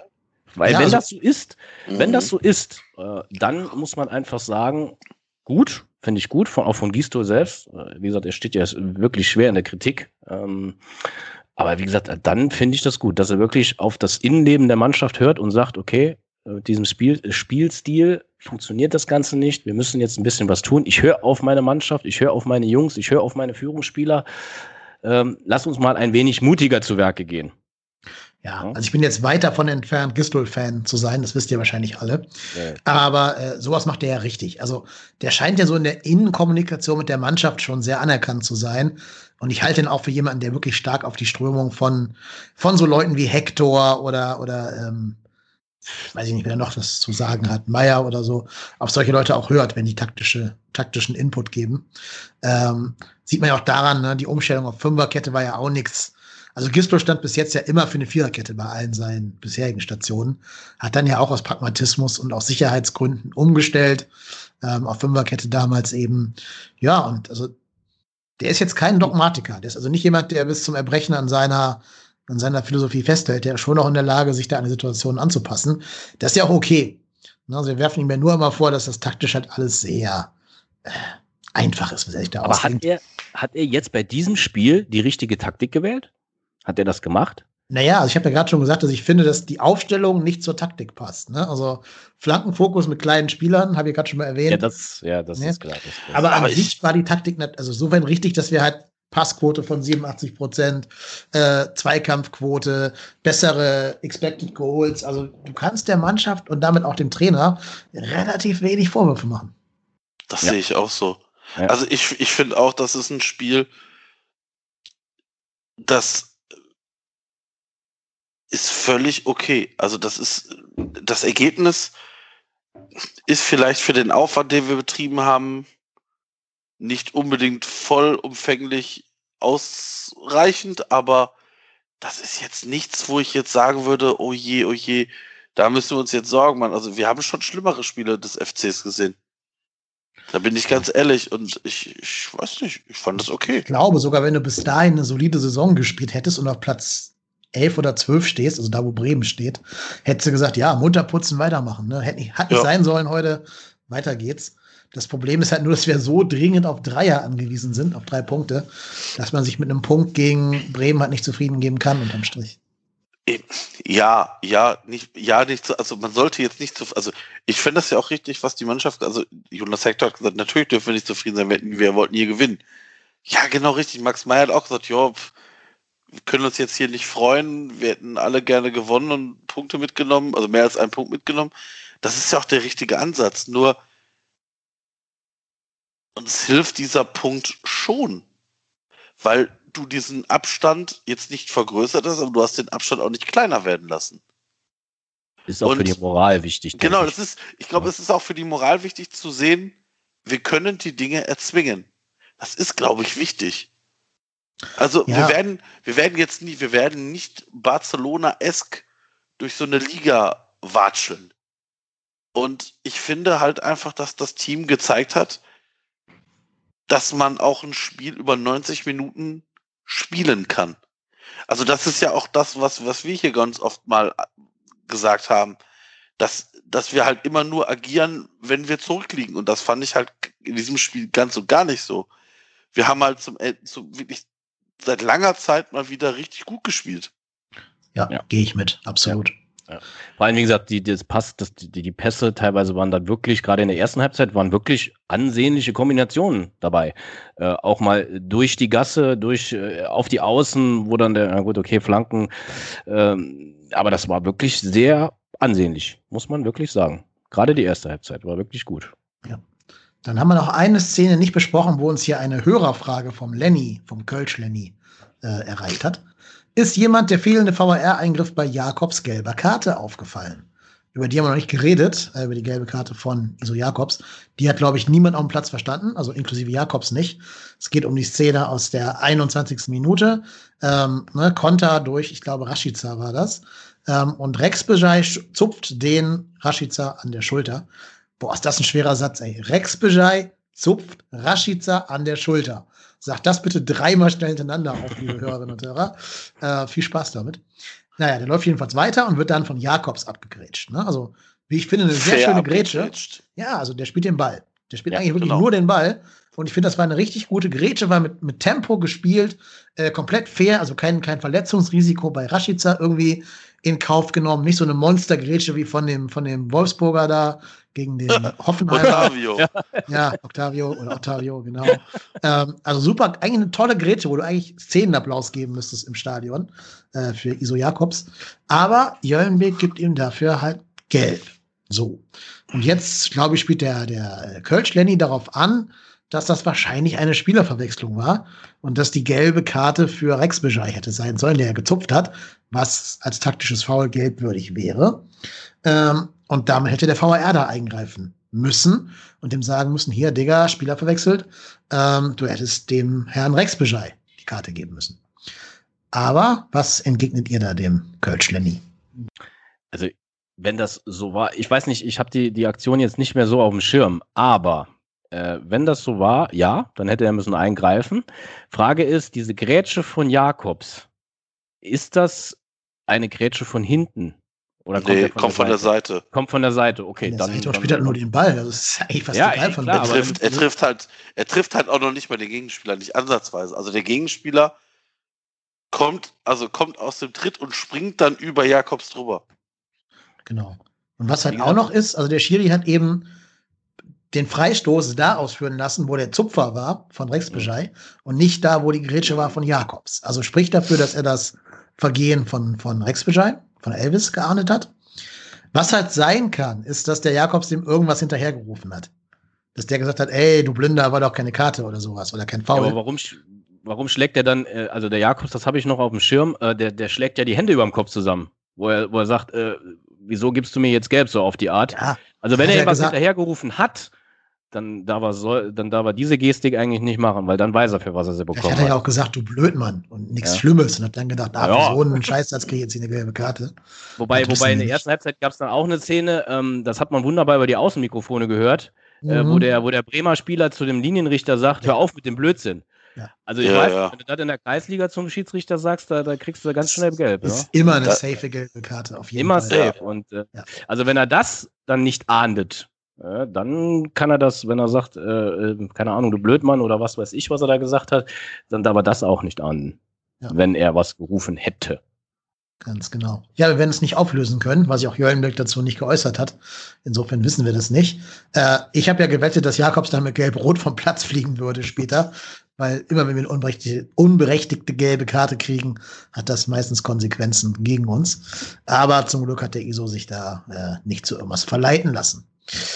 Ja, genau. Ähm, habt ihr noch irgendwas, was ihr zum Spiel sagen wollt? Also wie gesagt, ich fand die Schiedsrichterleistung an sich gestern nicht gut. Nicht gut, wie gesagt, mit dem Tor, mit den gelben Karten, wie jetzt schon erwähnt, äh, dann mit der Aktion von Bremer, ähm, war es, ja, hm, wie soll man es jetzt sagen, äh, nicht gut, ja, nicht gut, befriedigend, ausreichend. Äh, wie gesagt, für mich ist das Tor immer noch eine klare Behinderung, absolut. Äh, wie gesagt, dann, dass das auf dem Platz natürlich mal emotionale Worte fallen, ist okay. Aber wie gesagt, äh, wenn, wenn die Frage war ja von dem äh, guten Mann, äh, warum der VAR nicht eingegriffen hat. Warum hat er nicht eingegriffen, wenn es doch bewusst der Retzbitschei war? Das ja, ist die Frage. Da, ich weiß nicht, ist, ist Spieler verwechseln VR-Thema? Ja, das ist eine klassische Szene für den VR, wenn die verwechselt werden. Dann muss er, muss er was sagen. Ja. Dann muss er was sagen. Ja, aber, ist, aber das ist doch eine Thematik, die bekommst du doch nicht mit. Es wird doch nur gefunkt zwischeneinander, oder? Ja gut. Okay. Aber, aber wenn, aber also der, der, der muss ja nur, also der muss ja nur sagen, hast du da, also wenn, also wenn Jöllenbeck da tatsächlich einen Foul gesehen hat, hat er das exklusiv. Ähm, wenn es eine gelbe Karte für Meckern war. Ja, wenn es ein Foul wäre, hätte den Freistoß da geben müssen, wo Jakobs die Grätsche angesetzt genau, hat. Genau, richtig, das genau. passt ja nicht. Ich. Keine Ahnung. Also. Vielleicht hat er ja auch eingegriffen.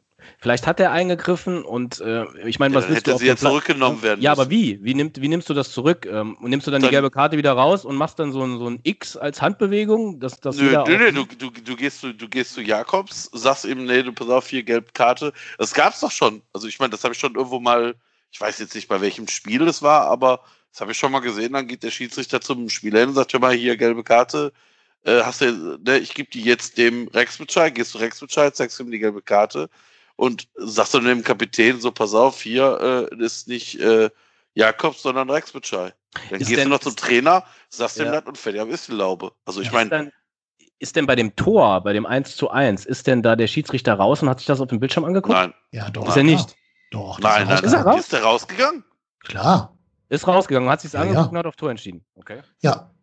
Aber ähm, also der VR hat ja gecheckt auf Handspiel von Dennis, weil die dachten, der wäre mit der Hand dran gewesen. Mhm und hat dann gesagt, nee, ist kein Handspiel. Und dann äh, ist er dann selber raus, ist jetzt gerade die Frage.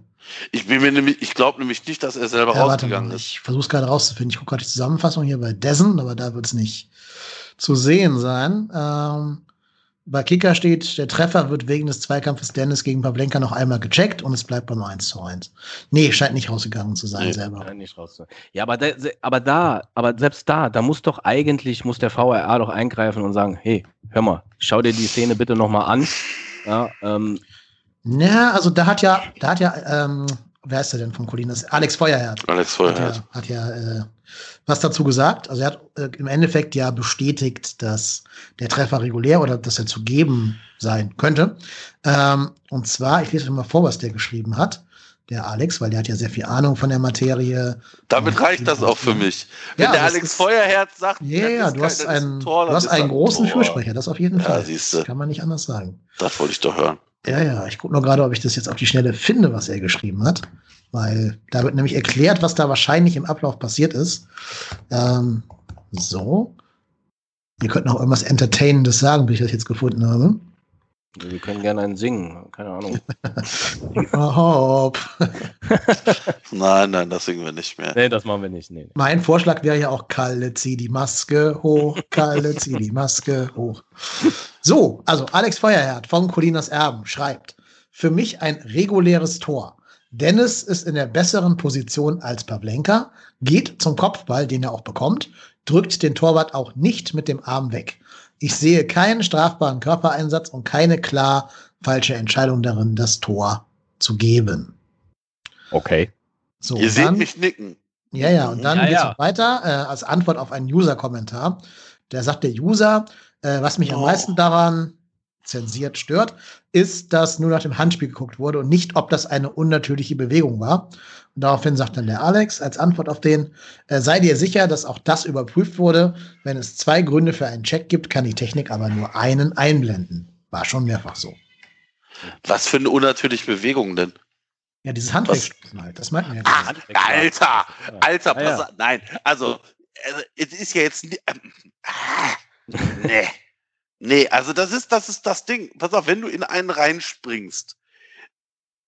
Also, wenn ich jetzt in irgendjemanden reinspringe, ich laufe jetzt gleich, wenn wir die Aufnahmen beenden, laufe ich hier über die Straße, suche mir einen aus und spring in den rein. Der wird irgendeine Reaktion zeigen. der wird dir auch und dann kann, ich mich, dann kann ich mich nicht hinschmeißen und sagen, der hat mich berührt, der hat mich berührt. Sorry, damit, also nee, ernsthaft. Ja, Bewegung. Mir fällt gleich der ich meine, Bier aus der Hand. Ich finde, dass auch der, dass auch der Mars, unser äh, auch bekannter äh, Gast hier, der Spielbeobachter, hat auch was Kluges zugeschrieben. Und zwar, Pavlenka selbst hat sich nur bei seinen Mitspielern beschwert, nicht beim Schiedsrichter. das wollte ich jetzt als nächstes fragen. Äh, was mich gewundert hat, ist halt die Reaktion der Bremer. Es gab nämlich keine. Oder wenig. Außer natürlich von unserem Liebling. Oh, Außer von da draußen, ja, okay. Aber ansonsten ähm, dachte ich doch, oh, okay, wenn da was war, äh, ist immer so ein klares Zeichen dafür, wieso beschwert sich denn da jetzt keiner? Was mir halt auch aufgefallen ist, habt ihr mal den Dennis gesehen? Habt ihr gesehen, dass der, in der Zeitlupe sieht man das sehr gut. Er guckt sogar noch raus zum Linienrichter. Und naja, klar, weil er, weil er ja auch weiß, der wird von hinten berührt. Ja, das er ist weiß, ja auch klar. Genau, genau. Genau, so, äh, der guckt noch raus und wie gesagt, was mich halt an der Geschichte wundert, die Bremer protestieren nicht oder wenig. Ja, und das ist halt auch sehr verdächtig, wieso das nicht passiert. Weil, oder sie haben es nicht gesehen oder viele oder die Abwehrspieler haben es nicht gesehen, keine Ahnung. Ja. Ja. Aber äh, wie gesagt, für mich, meine Meinung, vielleicht mag ich da jetzt exklusiv da stehen, äh, ist das ein Foulspiel.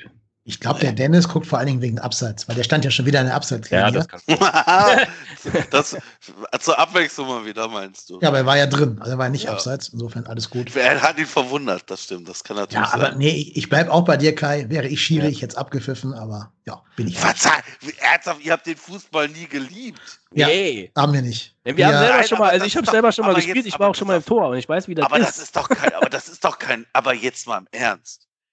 Ja, wir haben es jetzt aber auch genug diskutiert für ja. diese Kackszene da. Ähm, ich gebe euch jetzt jedem 30 Sekunden Zeit.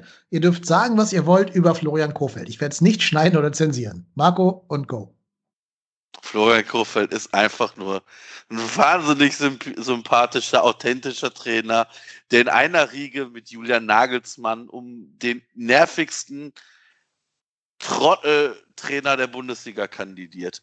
Ernsthaft, dieses Mimimi, mir geht das so auf den Sack. Gegen Frankfurt, gegen uns. Jung, komm mal klar mit deinem Leben, du Otto. Das war's für mich. Kai, Jetzt kann die Bremer Bubble kommen. das kann gerne hier vorbeikommen. Also ich will jetzt hier nicht ganz so ausholen oder Marco. Äh, Florian Kofeld ähm, macht auf mich den Eindruck, als wäre er sehr authentisch, auch in Interviews ähm, hat aus Bremen mittlerweile, ich sag mal, er holt das Maximum aus der Mannschaft raus. Ich meine, er wird ja nicht umsonst diskutiert, dass er, dass er Trainer werden sollte oder könnte ähm, bei einem anderen Verein, beim anderen Boah, bitte. Ich freue mich so, wenn der Namen in Gladbach Trainer wird. Ich würde das, also, das, mich würde das so kolossal freuen. Wenn der in Gladbach Trainer wird, dann Aber kommt es muss, zusammen, es muss ja Gründe geben, ne? Es muss ja Gründe geben, warum, warum er irgendwie ähm, bei der Raute gehandelt wird oder wurde oder whatever. Ähm, ansonsten, ja, Mimimi, Provokationen, äh, er ist halt, er ist halt mit Leib und Seele dabei und er ist halt mit, er ist halt emotional dabei.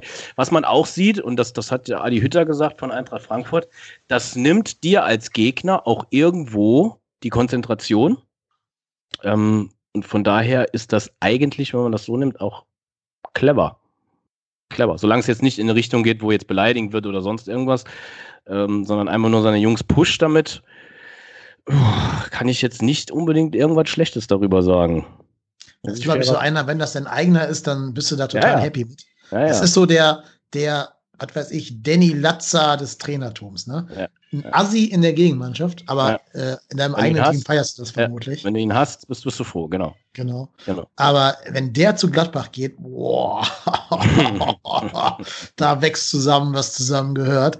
Ja. Äh, glaube ich aber nicht, weil ich glaube, Gladbach hat da schon nee. ein bisschen Qualitätsstandards. Und die wollen ja auch Fußball spielen. Das kannst du ja mit. Also, das hat Kofeld noch nicht bewiesen, dass er in einer Mannschaft Fußball spielen beibringen kann. Obwohl Bremen ja durchaus ein paar Techniker hätte. Mit denen kannst du ja auch anders spielen als da am, am Sonntag. Na, ich sagte ihm jetzt nur, ich glaube aus meinem Berufsalltag zu sagen, ich weiß nicht, ob Florian Kofeld Kinder hat, aber wenn er Kinder hat, ist das safe jemand, der nachts um zwei dem Lehrer so zehn Seiten E-Mail schreibt. Mit irgendwelchen Beschwerdepunkten. Sie haben zu laut gesprochen. Sie haben zu leise gesprochen. Sie haben meinem Kind eine zu schlechte Note gegeben. Sie haben meinem Kind eine zu gute Note gegeben. Äh, Sie haben dem Kind schöne Weihnachten gewünscht, obwohl natürlich auch Leute anderer Religionen im Klassenzimmer sind und sowas. So einer ist das. Ähm, Glaube ich. Weiß ich natürlich nicht, tue ihm vielleicht Unrecht, aber zumindest ist er den Schiedsrichtern gegenüber genau so eine Person. Und das sieht man ja auch daran, dass der sofort nach Abpfiff direkt zu dem Jöllenbeck hinläuft und den erstmal zutextet. Ne, also da war ja, da, nach Abpfiff ist es halt wurscht. Da, da, brauchst du nichts mehr sagen, weil der wird nach dem Abpfiff das Tor auch nicht mehr aberkennen. So. Das heißt, da kannst du auch sagen, jo, Im Spiel habe ich mich geärgert, aber jetzt ist die Nummer halt durch. Muss ich akzeptieren, bla. Aber dann auch im Interview immer so dieses, der hat immer so einen, so einen enttäuschten Duktus, ne? dass er so tut, als wenn er jetzt persönlich davon enttäuscht, äh, enttäuscht wäre, dass die, äh, die, die Schiedsrichter ihm da ein Tor abgepfiffen haben. Dass er dann sagt, also tut mir leid, also äh, es ist ganz klar ein Elfmeter. Wieso Elfmeter? Wie kommt der auf Elfmeter? Keine Ahnung. Also äh, der kann doch einfach mal sagen, äh, wir haben für das Spiel nichts getan und müssen froh sein, hier mit einem Punkt rauszugehen. Ich habe mir von meiner Mannschaft was ganz anderes vorgestellt, ein ganz aktiveres Spiel und red doch nicht über die Schiedsrichter. Du hast nicht den Punkt verloren oder die zwei Punkte verloren wegen des Schiedsrichters, sondern weil du einfach in 90 Minuten nur 15 davon Fußball spielst. Und das muss man auch mal auch selber als Trainer eingestehen können in so einem Interview und nicht immer andere Schuldige suchen. Ja, ich, ich, ich muss ganz ehrlich sagen, also ich, das ist jetzt, also das ist jetzt kein hier, wie, wie, wer wäre das noch, Andreasen-Ding, oder Andrösen, hier Andrösen oder äh, das Ding da gegen Mainz oder was auch immer. Nein, das ist, das jetzt, ist eine Tatsachenentscheidung. Punkt. Genau, das ist eine Entscheidung. Wenn die anders, also wenn die, wenn die andersrum kommt, diskutieren wir genauso. Aber das ist jetzt nichts, was, was grundlegend falsch ist. Nein. Und, ich und ich finde, dass dann, da, ich finde einfach, das tut der Mannschaft in, aus Bremen dann vielleicht auch nicht gut, weil ähm, wenn du das halt auch vorgelebt bekommst, finde ich das auch das falsche Zeichen. Ja, ja sehe ich genauso. Ähm, auch vielleicht gut für unsere Mannschaft, dass wir einmal auch mal Glück mit dem VR hatten und nicht nur Pech. Naja, was ja. heißt Glück? Das ist ja jetzt auch nicht so, dass das klare, also das, das, das ist ja jetzt, wie gesagt, nochmal, ich sehe das nicht als Glück an. Ich schon, weil immer, wenn der VR auf unsere Tore guckt, wird's abgepfiffen. Siehe, äh, siehe Pokal das, gegen Regensburg. Das ist richtig, das aber nichtsdestotrotz ist, ist das kein Ding, was du, was du definitiv wegpfeifen musst. Ja. Ich finde, wir haben jetzt auch wieder viel zu vier Minuten darüber geredet. Wir hacken das Thema jetzt ab. Punkt. Ja, ich hatte ähm, wie immer noch, recht. Ja, ja, wir haben noch ganz viele andere Themen auf der Agenda. Und da will ich nicht nur ähm, jetzt auf dieses eine Tor da rumhacken. Vor allem, was ja zu unseren Gunsten war. Also da soll mal, soll mal die Werder raus sich drüber aufregen über dieses Tor. Äh, müssen wir nicht tun. So. Fakt ist, du hast einen Punkt geholt. Richtig. Dieser Punkt war, war wichtig, äh, besser ja. als keiner. Hinten raus muss man sagen, es war äh, äh, Gott sei Dank so, dass du überhaupt noch den Punkt geholt hast, äh, der dir ich im Abstiegskampf, du, du trittst zwar auf der Stelle, aber du hast nichts verloren. Also jetzt außer Hertha, die natürlich sich jetzt zu Hause die Hände reiben wahrscheinlich, weil sie sagen, hey, hey okay, wir sind jetzt hier der große Gewinner, äh, ist eigentlich nichts passiert.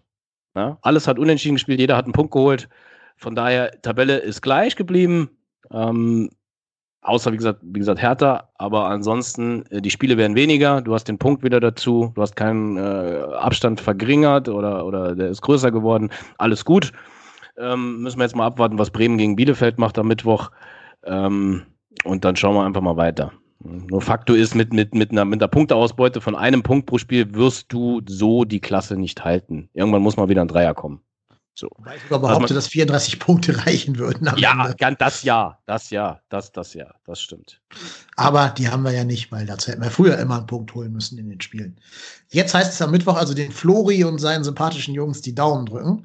Tue ich sogar wirklich und ganz unironisch. Ähm, ich habe gerade schon gesagt, was für unsere kommenden Aufgaben mein Mutmacher der Woche ist, nämlich die Rückkehr von Jonas Hector. Ihr dürft gerne auch euren Mutmacher der Woche noch hier benennen. Ich lasse dem Kai erstmal den Vortritt. Als guter Gast. ja, als guter Gast. Sehr nett von dir. Ich. Ja, ja, so Sehr bin ich. Von dir. Der Mutmacher der Woche. Jetzt kommt ähm, Union Berlin, ja? Ja, Union. Mhm. Ja, ist auch so eine Mannschaft, die uns super liegt, ja. Mhm. Ja, mir geht da immer wieder das Tor vom Hartl durch den Kopf. Der Mutmacher der Woche, wow. Ähm, also ich denke, man kann sich auf jeden Fall daran aufhalten, dass man sagt, man hat ähm, eine gute Passquote gehabt, man hat einigermaßen ansehnlichen Fußball gespielt. Ähm, Jonas Hector mit seinem Tor auf dem aufsteigenden Ast, sowas gibt natürlich immer Selbstvertrauen. Ähm, Max Meyer nimmt sich auch Selbstvertrauen mit. Äh, und ansonsten muss man einfach sagen, man muss, man muss, man muss weiter drauf aufbauen. Ne? Und man muss einfach sagen, okay, wir haben jetzt hier eine gute Passquote, wir haben guten Fußball gespielt, wir haben äh, viel Ballbesitz gehabt, wir nehmen das mit, wir haben die Zweikämpfe ordentlich geführt, gerade in der Defensive. Und von daher, so muss man in das Spiel von mit gegen Union Berlin gehen. Das ist so meine Meinung dazu. Weil die werden kratzen und beißen und kämpfen. Und dort brauchst du so eine Zweikampfquote und so brauchst du auch äh, Defensivstabilität, die du, die du dann hast.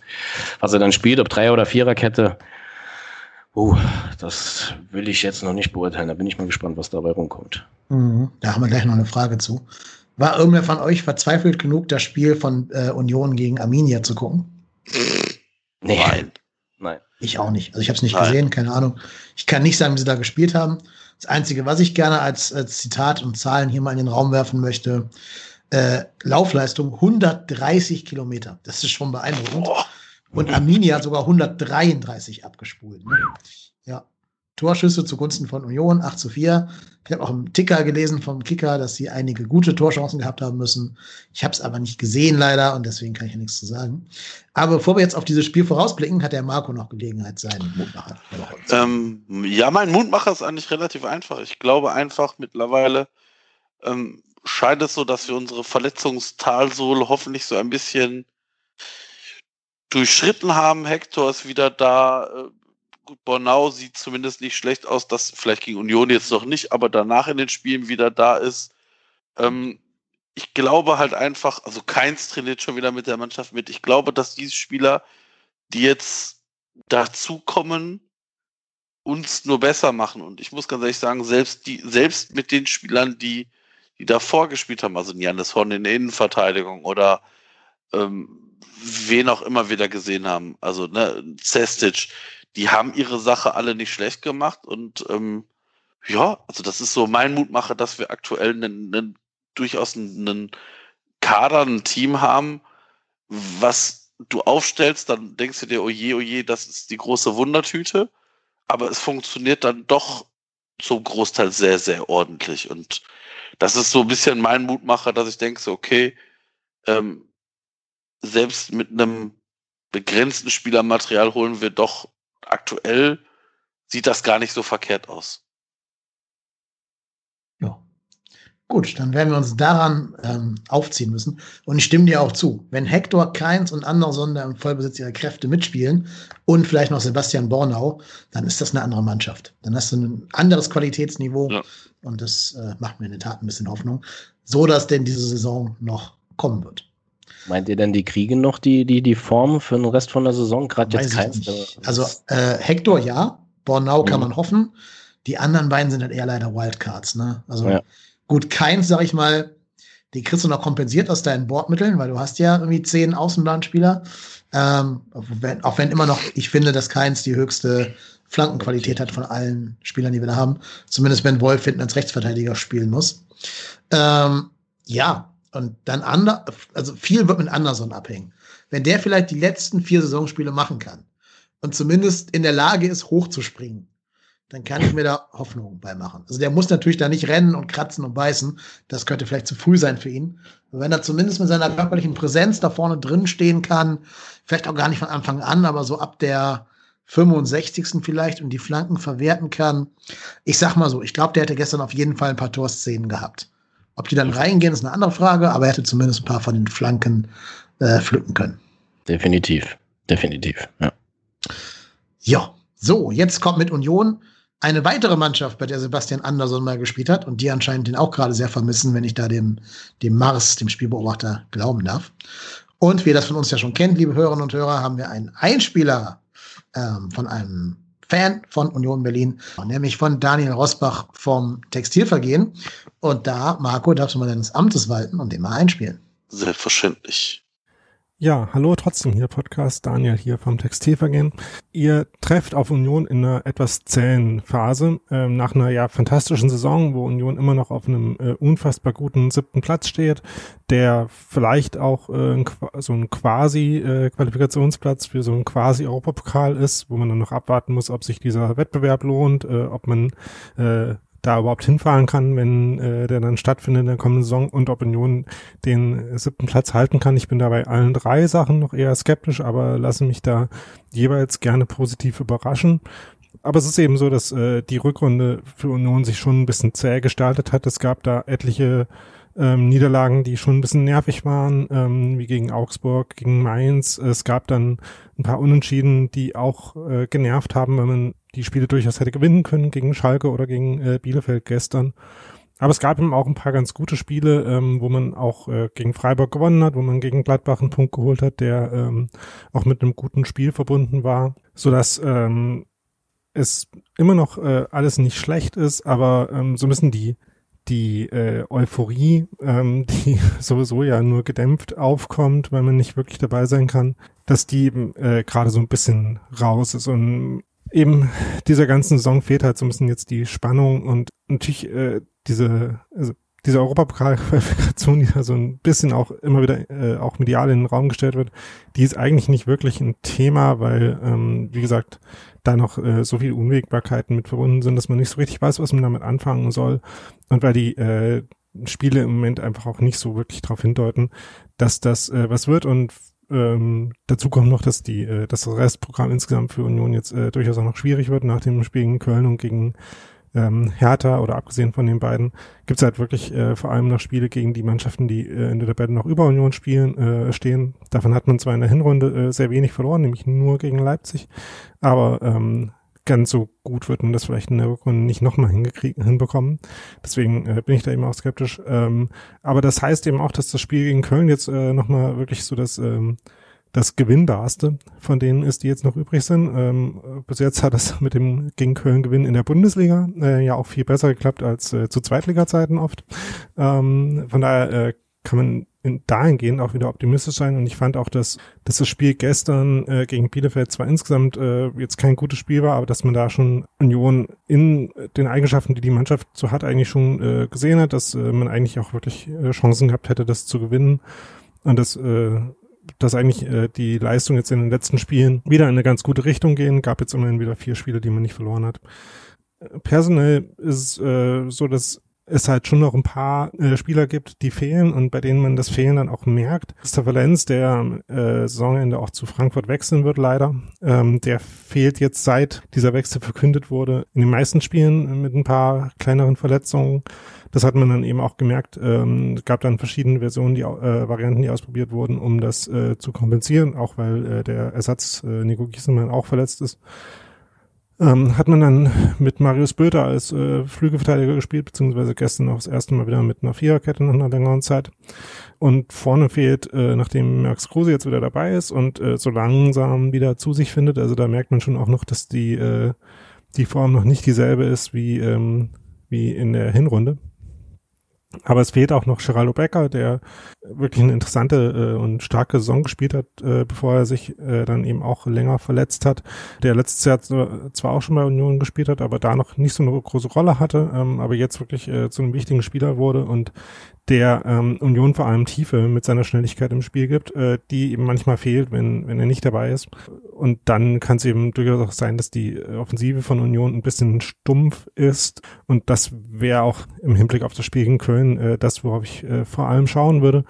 Ähm, wie gut es gel äh, Union gelingt, da eben offensive Lösungen zu finden und wie gut es gelingt, äh, diese diese, dieses Tempo im Spiel nach vorne zu haben, das gerade in der Hinrunde ähm, oft wichtig war. Ähm, die zentrale Stärke von Union ist ja wirklich in Zweikämpfen äh, gut und präsent zu sein, da viele Bälle zu gewinnen und wenn man dann eben das, äh, das Outlet nach vorne hat, das Geraldo Becker darstellen kann und wenn äh, zum Beispiel Max Kruse äh, in eine Form kommt, äh, wieder äh, noch mehr äh, gute Pässe für solche Spieler wie Geraldo Becker spielen zu können, dann äh, ist es äh, sehr vielversprechend, aber es kann eben auch sein, dass äh, Union ein paar Spiele hat, wo es offensiv nicht ganz so ähm, produktiv läuft und dann äh, kommen da eben auch so unentschieden wie das gestern bei raus. Äh, von daher wäre das wahrscheinlich auch so die Erwartung, die ich hätte, wenn es gut läuft und offensiv, dann äh, traue ich Union durchaus auch einen Sieg in Köln zu. Aber ich wäre auch nicht überrascht, wenn Union vielleicht offensiv ein bisschen äh, weiter Schwierigkeiten hat und das dann vielleicht wieder unentschieden ausgeht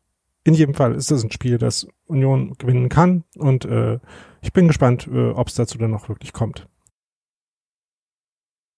Ja, dann vielen Dank an Daniel vom Textilvergehen für diese Einschätzung. Was sagt ihr denn mit dieser Einschätzung im Hintergrund? Was erwartet ihr für das Spiel gegen Union Berlin? Marco, mach mal. ja, schwierig. Also ich meine, Union Berlin haben wir in den letzten Spielen immer nicht wirklich gut ausgesehen. Ähm, wie gesagt, mir macht der Auftritt gegen jetzt gegen Bremen echt Mut, weil wir da auch versucht haben, selber das Spiel zu machen. Was ja sonst immer unsere Kernkompetenz nicht unbedingt war. Und ähm, ich, schwierig. Also Union liegt uns nicht. Demnach ähm, glaube ich, dass das, ähm, dass das wirklich wirklich, wirklich spannend wird, ähm, was, was, wie das Spiel ausgeht. Also wir brauchen jetzt irgendwo Punkte. Vielleicht fallen sie mal gegen, gegen Union runter. Ich würde mich sehr, sehr freuen. Uh, okay. Ähm, also ich bin da nicht so optimistisch wie der Marco. Ähm, ich glaube, also Fakt ist, man steht jetzt ein wenig unter Druck, weil wenn man sich die nächsten Gegner anguckt, jetzt kommt Union, ich glaube dann äh, äh, zu Hause gegen Dortmund und dann nach Wolfsburg, wenn ich das richtig in Erinnerung habe. Ähm, man kann nicht davon ausgehen, dass wir das wie in der Hinrunde wiederholen, dass wir äh, Dortmund äh, zwei Stück einschenken äh, und auch gegen Wolfsburg äh, auch nochmal was mitnehmen. Kann man nicht. Ähm, gegen Union, wie, wie der Marco schon gesagt hat, die liegen uns einfach gar nicht. Das ist eine unangenehme Mannschaft, ähm, die wirklich kämpft, kratzt und beißt. Mittlerweile haben sie auch ein, ein gewisses spielerisches Element erreicht. Äh, und dann gibt es noch einen Max Kruse und ich glaube, Max Kruse, der spielt wieder, wenn ich das richtig in Erinnerung habe, der war lang verletzt und ist jetzt wieder dabei. Mhm, ja. ähm, und der hat, glaube ich, gegen uns immer getroffen, wenn ich mich richtig erinnere. Da war schon zu, da war, da war schon mehrere, mehrere Spiele dabei, wo er getroffen hat. Von daher, das wird schwierig. Also das wird schwierig. Ich glaube, wir spielen an der alten Försterei, wobei das mittlerweile ohne Zuschauer unrelevant ist. Oh, also mehr wie ein Punkt traue ich unseren Jungs nicht zu. Glaube ich nicht. Glaube ich nicht. Klar, wir halten uns jetzt hoch an dem, an dem Aufwind und äh, dass wir jetzt hier mit 70 Prozent Ballbesitz und gute ähm, Passspiel und äh, ein Spiel, das Spiel gemacht haben und so weiter und so fort. Aber wir hatten auch schon Spiele, wo das, wo das auch so war und äh, sind danach wieder in, in ein Loch gefallen. Also danach zu gehen, uh, schwierig, schwierig, wirklich schwierig. Ja, sehe ich ganz genauso. Ähm, Union, giftige Mannschaft. Giftige Mannschaften liegen uns tendenziell eher wenig. Noch dazu eine sehr clevere, sehr abgezockte Mannschaft, hat Daniel gerade schon angedeutet, dass da auch viel so Griffigkeit auf dem Platz steht und so Spieler, äh, so, so abgezockte, ja, bisschen Schwein, Schweinspieler, die mögen wir nicht. Da kommen wir nicht drauf klar, ne, wenn die uns, wie soll ich das sagen, den Schneid abkaufen auf dem Platz. Ne? Da sind so Leute wie Prömmel und Trimmel und die sind dafür einfach prädestiniert. Ähm, Kruse ist einfach qua seiner Qualität ein Spieler, der uns ganz, ganz schnell wehtun kann und das ja auch im Hinspiel getan hat mit seinem Elfmeter-Nachschuss. Kannst ja alle erinnern, dass der Panther den, den Elfmeter gehalten hat zum Rekord damals und dann trotzdem der Nachschuss reinging. Das, das, ja. das wird, das wird auch, glaube ich, wieder eine Mannschaft oder ein Spiel werden, was der FC gar nicht mag, mhm. ist, oder welche Mannschaft mag das überhaupt, wenn sie früh gepresst wird. Und ja. beim FC ist dann immer das Problem, bumm, ja. langer Halfer. Ja, das stimmt, aber ich finde, aber das haben wir in den letzten Wochen vermehrt gut hinbekommen. Ja eben nicht in diesen Panikmodus zu verfallen. Ja, wir haben es dann zumindest geschafft, Sicherheit reinzubringen, aber genau, natürlich nach Sicherheit vorne reinzubringen und zumindest ne? also, nach vorne zu spielen, um, um, da auch den Ball wieder zurückzugewinnen. Also ja, natürlich. Also ich, ich sage ja auch nicht, wir werden die 600 aus dem Stadion schießen, aber also einfach wird das Spiel sicherlich nicht. Ich meine, das sollte uns mittlerweile, wie, wie gesagt, wir, wir müssen uns jede Woche die, das Gegurke angucken. Dass das jetzt nicht äh, äh, die Offenbarung sein wird, das ist, glaube ich, mir klar. Aber das Thema ist halt, wenn du dieses Spiel nicht punktest, was passiert danach? Was passiert? Oh. Es kommt Dortmund, es kommt Wolfsburg. Und äh, wie gesagt, man kann nicht davon ausgehen, dass man dann solche zwei Spiele wie eine Hinrunde hinlegt, wo du vier Punkte holst. Und dann kannst du ganz schnell, wenn es dumm läuft, bist du nach diesen drei Spielen am Abstiegsplatz. Das, das stimmt, aber das, ganz ehrlich, das kann aber, also ich meine, die anderen müssen ja auch erstmal punkten. Ja.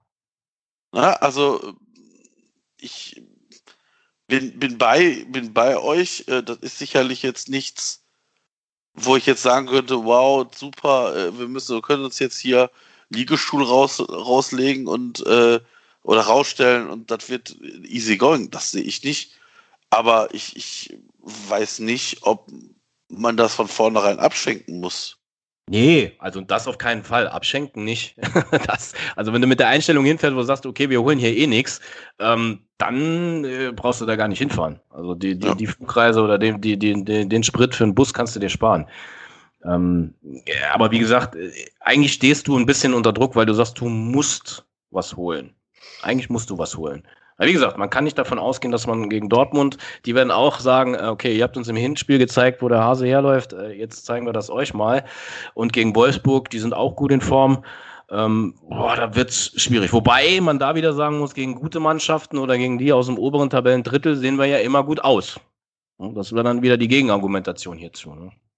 Ja, kann man sich ja leider nicht drauf verlassen und darauf nee. irgendwie eine Strategie aufbauen, dass man immer gegen die Top-Teams was holt. Und vor allem ist Wolfsburg jetzt auch noch mal stärker drauf als damals. Ja, naja. Äh, ja, also wollen wir Tipps abgeben für das Unionsspiel? Was würdet ihr tippen, wenn ihr das Typico äh, fragen würdet? Ich tippe 3-1. 3-1 ist mein Spielergebnis. Ja, wir nennen dich Marco Fuchs. Nein, ich sag, äh, ich sag, wir gewinnen äh, zwei, also 1 zu 2. Übrigens, ganz kurz, ganz kurzer Einschub, wo du gerade Benny Fuchs hier zitierst. Kennt ihr diese Wettwerbung mit Lothar Matthäus für irgendeinen anderen Wettanbieter? Ja. Ja, habe ich schon mal gesehen, ja. Boah. Ja, schön abgelesen, ja, Lothar. Super. Ist ja noch schlimmer als Benny Fuchs. Du siehst ja regelrecht, wie Lothar Matthäus jedes Wort sich abringen muss, was er da spricht. Und wo du in seinem Gesicht diese Anstrengung siehst, den Satz da gerade zu sprechen. Also das fasziniert mich schon. Das ist so, als wenn er es in einer fremden Sprache ablesen müsste. So wie wenn ja. früher diese ganzen amerikanischen Sänger Deutsch singen mussten, so Elvis Presley und so. So sieht das aus. Ja. Ja, also Lothar Matthäus ist jetzt eher einfach gestrickt, glaube ich. Also ich glaube, da, da, da, ich glaube wirklich, der muss sich halt wirklich überlegen. Also ich meine, das siehst du doch jedes Mal, wenn er Interviews führt das ist wie auswendig gelernt. Und wenn er mal in die Versuchung kommt, frei zu sprechen, dann wird das sehr, sehr holprig und sehr, sehr hölzern. Das ist halt kein keiner fürs für, für die große Bühne, ne? Er sagt auch immer, bei Sky sagt er immer so schön, der FC Köln. Der FC Köln. Mhm. Nicht erst der erste FC Köln, sondern er sagt immer der grundsätzlich der FC Köln. FC Köln hat das und jenes. Das ist immer schön zuzuhören. Ja, ja. Ähm, Tipp. Was hast du gesagt, Marco? 3-1? 2-1. 2-1. Also ich bin in Versuch, also ich würde niemals gegen meinen eigenen Verein tippen. Ähm, ich sag jetzt mal ein 1-1. Ja, glaube ich auch. Ich hätte auch unentschieden getippt äh, in verschiedenen ja. äh, Variationen. Also ja. Also dass wir gewinnen, das würde mich wundern. Ich weiß nicht, wann haben wir das letzte Mal gegen Union Berlin gewonnen? Ich glaube, das war noch in der zweiten Liga. Boah, zweite Liga. ja. Aber auch nicht im letzten Zweitliga-Jahr. Nee, nee ich, ich, glaub, ich glaube, weiß ich nicht, in dem, also muss ja dann in dem, im Jahr davor gewesen sein. Es gab mal ein Jahr, da war, äh, da war Union Zweiter und Köln war Erster. Ich glaube, ja. das war 2014 oder 2016. Da haben wir die aus dem Stadion gefegt. 4-0 oder so. Mhm. 4-0, mein lieber Mann, das war, das war ein Da hat der Risse Doppelpack gemacht. Genau, genau, der Risse war das, ja. Mhm. Richtig. Das, ja. war, das war schön. Das, das würde ich mir dann auch wünschen für Samstag. Aber das, Risse ist nicht mehr beim FC. Also ja, Doppelpack. Kommt, kommt ja, äh. Jedenfalls ist die Gesamtbilanz äh, drei Heimsiege, nee, stimmt gar nicht, drei Siege für Union Berlin, null Unentschieden, null Siege 1. FC Köln in der Bundesliga. Ähm, von den letzten zehn Spielen hat Union zwei gewonnen. Nee, doch. Zwei gewonnen, fünf Unentschieden, drei Niederlagen. So. Von den letzten zehn Spielen. Das heißt, die haben fast die gleiche Bilanz wie wir, nur dass wir drei Siege und zwei Unentschieden haben. Nochmal. Wir haben in der Bundesliga drei Spiele gegen die verloren und haben in den letzten nein, nein, nein, zehn nein, Spielen. Nein, die letzten zehn Spiele, nicht gegen uns. Alle letzten ach so, ach so, ach so, ach so, ach so. Die letzten zehn Spiele. Da haben sie gewonnen ja. gegen Bayer Leverkusen und SC Freiburg, überraschenderweise. Unentschieden gespielt gegen Borussia Mönchengladbach, gegen äh, Schalke 04, Hoffenheim und Arminia Bielefeld. Und dann haben sie verloren gegen Mainz, ja, Augsburg und ähm, äh, Red Bull Leipzig. Also ich würde sagen, wer gegen Mainz und gegen Augsburg verliert, der tut sich vielleicht doch eher schwer mit so Mannschaften, die relativ wenig Ambitionen haben, nach vorne zu spielen. Vielleicht können wir daraus ja Hoffnung schöpfen. Vielleicht ist es auch gut, also ich gehe jetzt mal davon aus, dass es so laufen wird, dass Union Berlin nicht sagen wird, hier FC Köln, ihr habt den Ball. Das, das glaube ich auch nicht. Nein. Das glaube ich. glaube, die wollen das Spiel machen. Und das kommt uns, denke ich, entgegen. Ja, ähm, wenn die natürlich dann, äh, wenn du auf Konter gehst und sagst nochmal Dennis, dann darf er natürlich nicht drei Meter im Abseits stehen. Ähm, dass das ein Spieler ist, der immer an der Abseitslinie lauert, ist völlig okay. Also das, das, das machen viele Stürmer, aber nicht äh, drei Meter davor. Also das, äh, dass er schon so, so wissentlich im Abseits steht, dass man es nicht übersehen kann. Ja, ansonsten, ich weiß nicht, ob, ich, ob, er, ob er überhaupt spielt. Das, das wäre dann noch die nächste Frage. Ja, das ist auch eine Frage, die uns von den Hörern erreicht schon. hat. Äh, das können wir einfach mal jetzt an dieser Stelle ganz elegant hier einbinden, weil uns haben viele äh, Fragen zu unseren Stürmern und unserer Stürmersituation erreicht. Ähm, die können wir jetzt an dieser Stelle ganz gut mal einbinden. So, die erste Frage geht an uns beide, Marco. Wie zuversichtlich seid ihr jeweils bezüglich der Hünteler-Wette? Ja, ja, ich weiß nicht. Also ich bin, also irgend, also ich, ich, ähm, das ist so eine Frage, die, die stelle ich jetzt hier nur off erstellen, damit du dich nachher nicht da rausreden kannst. Ist Jan Thielmann für dich ein Stürmer für uns? Nein, es gibt die Leute, die beim FC auf der FC-Seite als Stürmer gelistet sind. Um die geht's. Ah, okay. Okay, das heißt, Emanuel Dennis muss treffen. Dennis, Tolu, äh, Anderson, wenn er wieder fit ist. Und ja, gut, gut, okay. Ja, pff, ich, ich glaube halt immer noch, dass irgendwann, weiß ich nicht, ein Elfmeter in der, am 33. Spieltag entscheidend, äh, weiß ich nicht, da sind wir dann schon hoffentlich gerettet am 33. Spieltag. Und dann kriegt Emanuel Dennis einen Elfmeter, den macht er dann rein und bis dahin wird äh, Klaas-Jan Huntelaar nicht ein Spiel gemacht haben.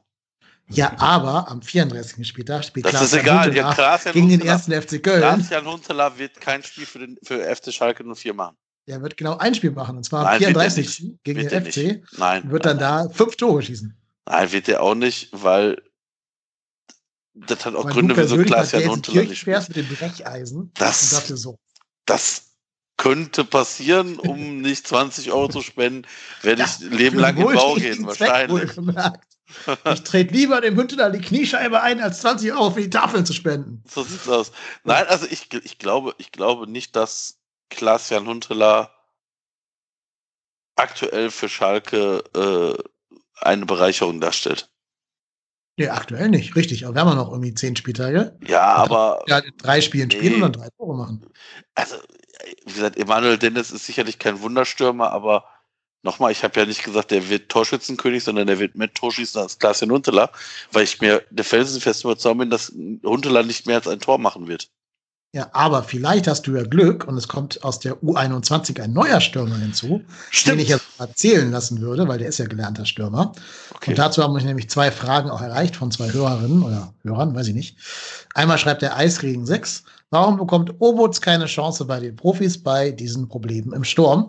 Und der Yannick, der Ed Mr. Technik, schreibt, sollte man Obots jetzt schon hochziehen und spielen lassen. Er hat wieder eine super Leistung gegen Gladbach 2 gezeigt. Er könnte mit Duda und Meier sehr gut kombinieren und zumindest in der Regionalliga ist er sehr torgefährlich. Wie groß ist denn Obots? 1 pa äh, Paar 80. 1 Paar 80, ja. ja. Also ich ähm, glaube, das steht und fällt damit, wie man, also ob man mit äh, Obuts eine Verlängerung seines Vertrages erwirken kann, jetzt kurzfristig. Ich glaube, wenn man sich da nicht auf einen neuen Vertrag einigen wird, hat sich das Thema reinschnuppern bei den Profis erledigt. Ja, wobei ich mir da ja immer denke, was könnte für so einen jungen Mann ein besseres Argument für die Vertragsverlängerung sein, als mal zu spielen bei den Profis? Das ist doch ein ja, Zeichen der Wertschätzung. Ja, ja, das ist richtig, aber ich glaube, ähm, also ich, ich glaube ja, dass, dass, dass das Themen sind, die du wahrscheinlich vorher auch als Verein abgeklärt haben willst. Also ich glaube, bevor, also wenn du, wenn du den jetzt hochziehst und der macht hier Spiele und ist dann weg, jo, Aber ist das, also ist das nicht egal? Ähm, selbst wenn du jetzt seinen Marktwert unendlich steigern würdest. Du wirst, naja, ja, ich, ja, ich, ich bin also da auch hin und her gerissen. Also ich, es geht doch für uns nur noch um den Klassenerhalt. Und egal wie wir den kriegen, selbst wenn du halt den zweiten Florian Würz damit produzierst, wenn der Typ auf dem Weg dahin zwei Tore für uns schießt, die beide zu drei Punkten führen, ja. musst du das doch nehmen, oder? Ja, ja, also ich ähm, würde ihn auch gern sehen. Hm, glaube auch, also ich, ich könnte mir sehr gut vorstellen, dass wenn er irgendwann jetzt sich durchringt, den Vertrag zu verlängern, er sicherlich eine Option sein wird, äh, hochzurücken. Wo dann wiederum unser Manager gefragt ist. Das, Oder unser genau. Manager. Was auch immer. Ja, also, ja, ist so. Also, das, das ist Horst Hells Ding jetzt. Da muss er mit wem auch immer äh, mit dem Berater jetzt von Marvin Obutz äh, in den Ring steigen. Ich meine, man ist ja im Gespräch. Also man ist ja in Gesprächen mit Marvin Obutz. Der FC möchte gerne verlängern. Die Gespräche sollen wohl auch, so wie man das so hört, sehr positiv sein, was auch immer das bedeutet. Ähm, ich hoffe, dass Obutz bleibt und dass er dann, wie gesagt, vielleicht noch ein oder anderes Spiel machen oder zumindest eine Option sein kann für den Kader. Weil, ähm, wie gesagt, ich glaube, dass Tolu jetzt nicht das Standing hat. Und ähm, ich, warum nicht den Obutz mal reinwerfen? Klar. Ja, ich meine, du hast Klar. ihn hochgezogen vor der Saison. Das heißt, du kannst ihn benutzen. Er ist also auf der, auf der Meldeliste der, DF, der, der DFL. Mhm. Ähm, schießt wirklich viele Tore in der zweiten, äh, in der dritten Liga, nee, vierten Liga, Regionalliga. Ja. Ähm, ich gucke gerade, wie viele. Er hat in 16 Spielen acht Tore geschossen, glaube ich. Jo, genau. Das ist mehr, als jeder von unseren Stürmern äh, behaupten kann. Und ich denke mir halt auch, mir fiele jetzt so aus dem Kopf gerade keine andere Mannschaft in der Bundesliga ein, die mehr Jugendspieler eingebunden hat in, der letzten, in den letzten zwei Jahren als wir also aus dem eigenen Nachwuchs. Ja. Das heißt, ne, wo sieht er jetzt gerade eine bessere Perspektive für sich? In Leverkusen wird er jetzt eher nicht an Pascal Schick vorbeikommen, während bei uns ja gerade halt Not am Mann da vorne ist und der wahrscheinlich echt eine Chance hätte. Wenn er da so halbwegs so, so auf Thielmann-Niveau performt, glaube ich, hätte er schon eine realistische Chance, hier dauerhaft unserem Kader anzugehören.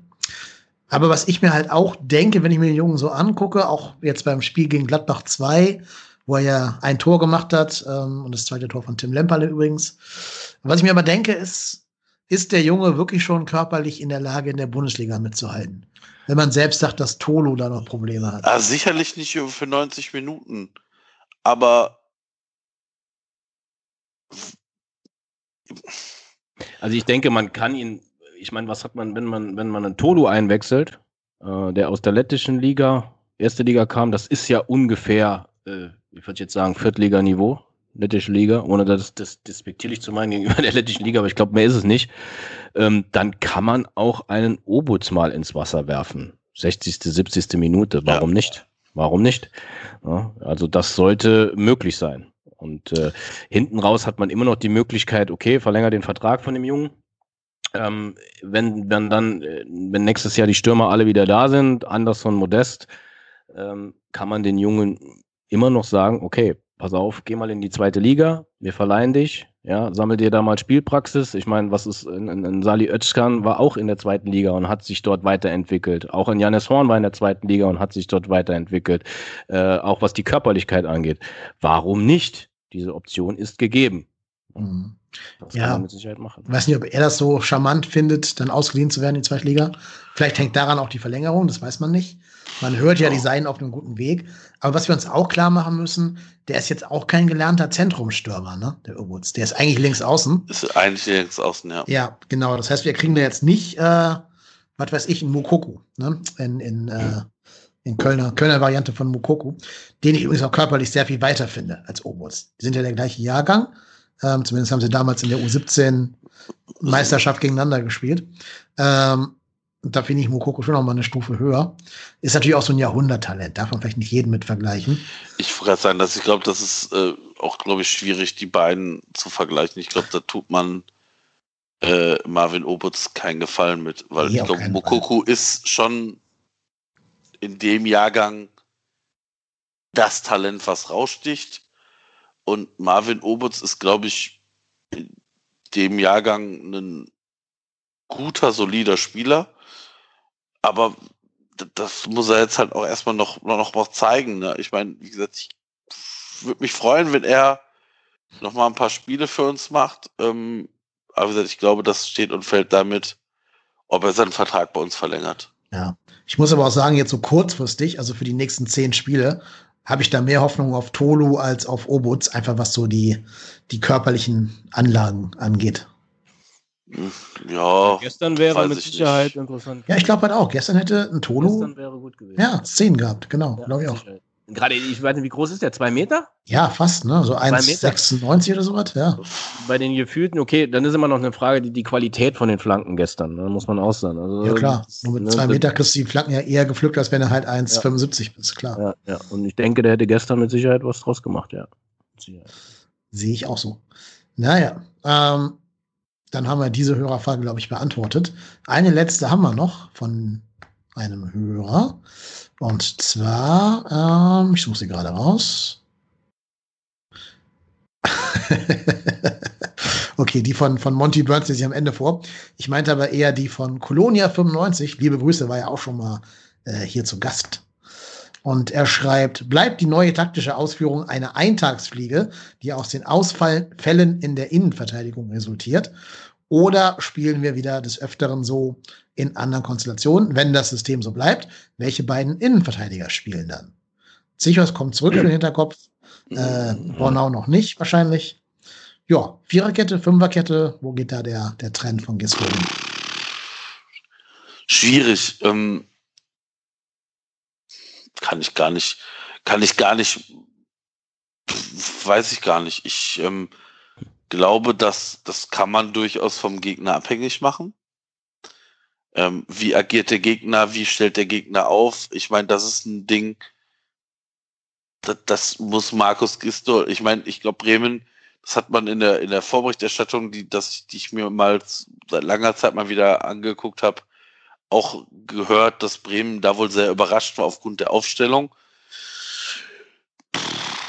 Ja, also du kannst damit natürlich, wenn du, wenn du auch taktisch immer mal umstellst und es die Spieler hinkriegen, das, das steht und fällt damit auch so ein bisschen.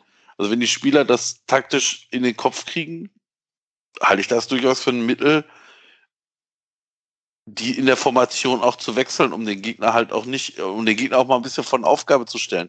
Also wenn du immer mit der gleichen Formation spielst, dann, dann ist das für den Gegner relativ einfach, glaube ich, auch mal auszulesen. Aber wenn du dann das durchaus mit, mit Variablen hast, macht es das ja auch für den Trainer vielleicht auch mal einfacher oder auch um vielleicht mal auch ein bisschen auf sowas zu achten wie, wie hat der, wie hat Spieler XY trainiert? Ist der angeschlagen? Ist der gut drauf? Hat der einen Lauf? Also, ich finde zum Beispiel im Mittelfeld äh, haben wir einfach ein wahnsinniges Überangebot an Spielern. Und die fehlen uns halt vorne im Sturm und vielleicht musst du da einfach mal ein bisschen kreativ werden. Ich denke, in die Viererkette äh, zu spielen. Also nochmal, Janis Horn hat das gestern wirklich gut gemacht als Innenverteidiger. Äh, Noah Katterbach auch. Äh, gut, okay, Georges Meret, außer dem Stellungsfehler äh, zum, zum, zum 1 zu 0 kann man dem Jungen eigentlich auch nichts angreifen. Von daher äh, würde ich das jetzt erstmal vielleicht so belassen. Natürlich ist es, wie Marco sagt, wenn du im Training siehst, okay, der hier performt jetzt heute nicht, der hat eine schlechte Phase oder der, der, der ist jetzt irgendwie down äh, oder müde oder äh, was auch immer, ähm, muss man sich, muss man, muss man da nochmal eine Überlegung machen. Aber ansonsten, ähm, was ich auch nicht verstehe, warum spielt man denn nicht mal ein 4-4-2? Ja. Ich meine, klar, du hast ja. einen Dennis, ne, aber das wäre jetzt. Ich glaube, da fehlen, fehlen im Mittelfeld die, die. Also ich glaube, da fehlt dir. Ich glaube, was wir immer versuchen, das Mittelfeld relativ stabil zu halten. Und wenn du nur die beiden Außen und also ich sag mal, wir haben ja im Prinzip immer so ein, also so ein mittleres Dreier-Mittelfeld. Duda, Skiri plus Rex Bitschei, Özcan, wen auch immer. Und ich glaube, dadurch haben wir im Mittel, also im, im mittleren, also im inneren Mittelfeld sozusagen eine sehr gute Stabilität. Und ich weiß nicht, ob wir die für einen zweiten Stürmer aufgeben sollten, weil dieser zweite Stürmer heißt nämlich dann Tolu Arokodare. Und ich glaube, ich glaube, sorry, aber das, ich, ich glaube halt einfach nicht, dass Arokodare die Qualität hat, um halt da so viel Power reinzubringen, um damit ich den, den, weil, wie willst du denn in der Mitte rausnehmen? Ja, das würde immer zu Lasten von Duda gehen. Dieses genau, es würde immer zu Lasten von ja. Duda gehen. Und, und dann, dann, dann mit Skiri da, Genau, dann fehlt mir da einfach die Kreativität im Mittelfeld. Ja, ich meine, du würdest dann mit Skiri und äh, Max Meyer eine ganz gute Doppel-6 stellen. Mhm. Nur, ähm, also wir haben ja einen so unausgewogenen Kader, dass wir halt keine zwei Stürmer haben, aber dafür 16 Mittelfeldspieler. Das heißt, wenn du nur mit zwei zentralen Mittelfeldspielern spielst, sagen wir mal Skiri und Max Meyer, dann sitzen auf der Bank Rex Bejai, Hector und Duda. Das ist schon sehr viel, was dir da und verloren geht. Und Sally Özcan, genau. Das ist schon sehr viel, was dir da an, an Qualität verloren geht, spielerischer Natur. Äh, dann musst du halt wirklich rein davon hoffen, dass deine Flankengeber mal wirklich eine Flanke an den Mann bringen. Und das ist auch unrealistisch, wenn er da links ein Iso Jakobs weiterhin versuchen darf zu flanken, der es ja auch leider nicht wirklich kann. Ähm, ja, also ist ein gutes System für andere, andere Aber Mannschaften. Option, Option, eine andere Option. Jonas Hector auf die Linksverteidigerposition, Noah Katterbach eins vor. Ich meine, er hat gestern die Flanke zum 1 zu 1 gemacht. Okay, die war nicht beabsichtigt. Ja. Aber äh, ich sag mal, das wäre vielleicht auch noch eine Option. Ne? Also, ja, aber also, mit den zwei Stürmern gebe ich euch recht, das, das, das ist schwierig. Aber äh, klar, es geht immer meine, zum Lasten zum kompakten Mittelfeld, das stimmt. Du kaufst dir doch auch keinen kein Ferrari, um dann damit zum Bäcker zu fahren und wieder nach ja. Hause, sonst gar nicht. Also Hector muss ins Mittelfeld oder halt ja, verschenkt. Der macht das als Linksverteidiger zwar ganz gut, der hat es ja auch in irgendeinem Spiel heute diese Saison schon versuchen dürfen als Linksverteidiger. Äh, in dem einen, bevor er das zweite Mal verletzt war. Ich habe gerade vergessen, gegen wen das war. Wisst ihr jetzt auch nicht aus dem Kopf, ne? Nee, Vor nee, nee. Spiel. Ist aber egal. Also Hector, du hast halt drei Linksverteidiger im Kader. Katterbach, Jakobs und Janis Horn. Und ich finde, die machen das alle drei ordentlich genug, als dass du Hector nicht da Not am Mann mäßig hinziehen musst. Da würde ich halt eher mal überlegen, ob ich nicht einen Katterbach wirklich mal auf rechts stellen würde, als Rechtsverteidiger, damit der Marius Wolf wieder von vorne frei Auch wird. Option, ja. Ich glaube, der macht das zehnmal besser als ein Benno Schmitz, auch wenn es der falsche Fuß für ihn ist. Aber meine Güte, Philipp Lahm hat auch jahrelang falsch invers gespielt. Also geht alles. Ähm, ja, das sind so meine Überlegungen. Klar, wenn nur der Mann ist, kann Hector das immer spielen, jederzeit. Hector kann alles spielen. Der kann auch Innenverteidiger oder Stürmer. Der kann halt alles. Nur ich glaube, du beraubst dich damit spielerischer Stärke, die du eigentlich jetzt brauchst. Und ne, Hector ist ja auch, wie wir gesehen haben bei dem, bei dem Bremen-Spiel jetzt, ist ja auch der unumstrittene Leader. Und ich glaube, deinen Leader brauchst du eher im Mittelfeld als mhm. auf Linksverteidigerposition. Ich glaube auch, dass vielleicht auch aktuell so ein bisschen die Schnelligkeit da für Linksverteidiger fehlt. Ja, das kann auch sein. Gegen so einen Kostic oder so würde ich. Also genau, also wenn du da, wenn du da einen falsch schnellen Außen hast, weiß ich nicht, ob du da Hector nicht einfach verbrennst. Ich glaube, das Spielverständnis hilft dir in der Mitte mehr als ja. die nicht so äh, ganz hohe Spielgeschwindigkeit äh, auf links außen. Also, wie gesagt, ich, ich würde gerne mit zwei Stürmern spielen. Also, ne, aber ich, ich sehe einfach Tolu da gar nicht. Ja. Also ich glaube halt, wenn du vielleicht am vorletzten oder letzten Spieltag noch ganz, ganz dringend auf Punkte angewiesen bist. Also wenn du wirklich gewinnen musst und so eine Art Hail Mary machen musst und dann noch Sebastian Andersson wieder fit ist. Kannst du ja, vielleicht Anderson ja. Dann würde ich halt eine Raute ja, Dennis stellen. und Anderson, interessante ja. Kombination. Dennis, ja. Anderson, du da hinten auf die, auf die 10 in der Raute. Mhm. Das geht schon eher, ja. Jakobs und vielleicht bis dahin Keins oder, oder Thielmann auf die rechte und linke Position. Und dann kann Skiri vielleicht allein die Doppel-6 spielen oder Hector oder sowas. Geht ja dann wirklich nur noch ums Gewinnen in dem Spiel und nicht mehr um irgendwie seine Spieler dann aufstellen. Das ist aber echt eher so ein Hail Mary Move jetzt für unsere Mannschaft. Aber, aber wenn du, aber sorry, aber wenn du mit zwei Stürmern spielst, dann kannst du lieber in eine Dreierkette wechseln und dann so ein 3-5-2 spielen. Ja, da bin ich eh Fan gut, von. Ja. Das ist keine Frage. Das Na, haben wir also ja zum Beispiel in der Zweitliga genau, sehr erfolgreich gespielt. das sehe ich, das sehe ich da, das sehe ich dann, wenn, dann eher da. Also mit einem 3-5-2. Ähm, aber wie gesagt, ohne, ohne Sebastian Andersson als Stürmer sehe ich das einfach nicht. Also ich sehe es mit Tolo nicht. Jedenfalls nicht von Start weg. Vielleicht ab der 70. Genau, genau also nicht, nicht, nicht, nicht über 90 oder nicht über mehr als ich sag mal vorsichtig, 30 Minuten.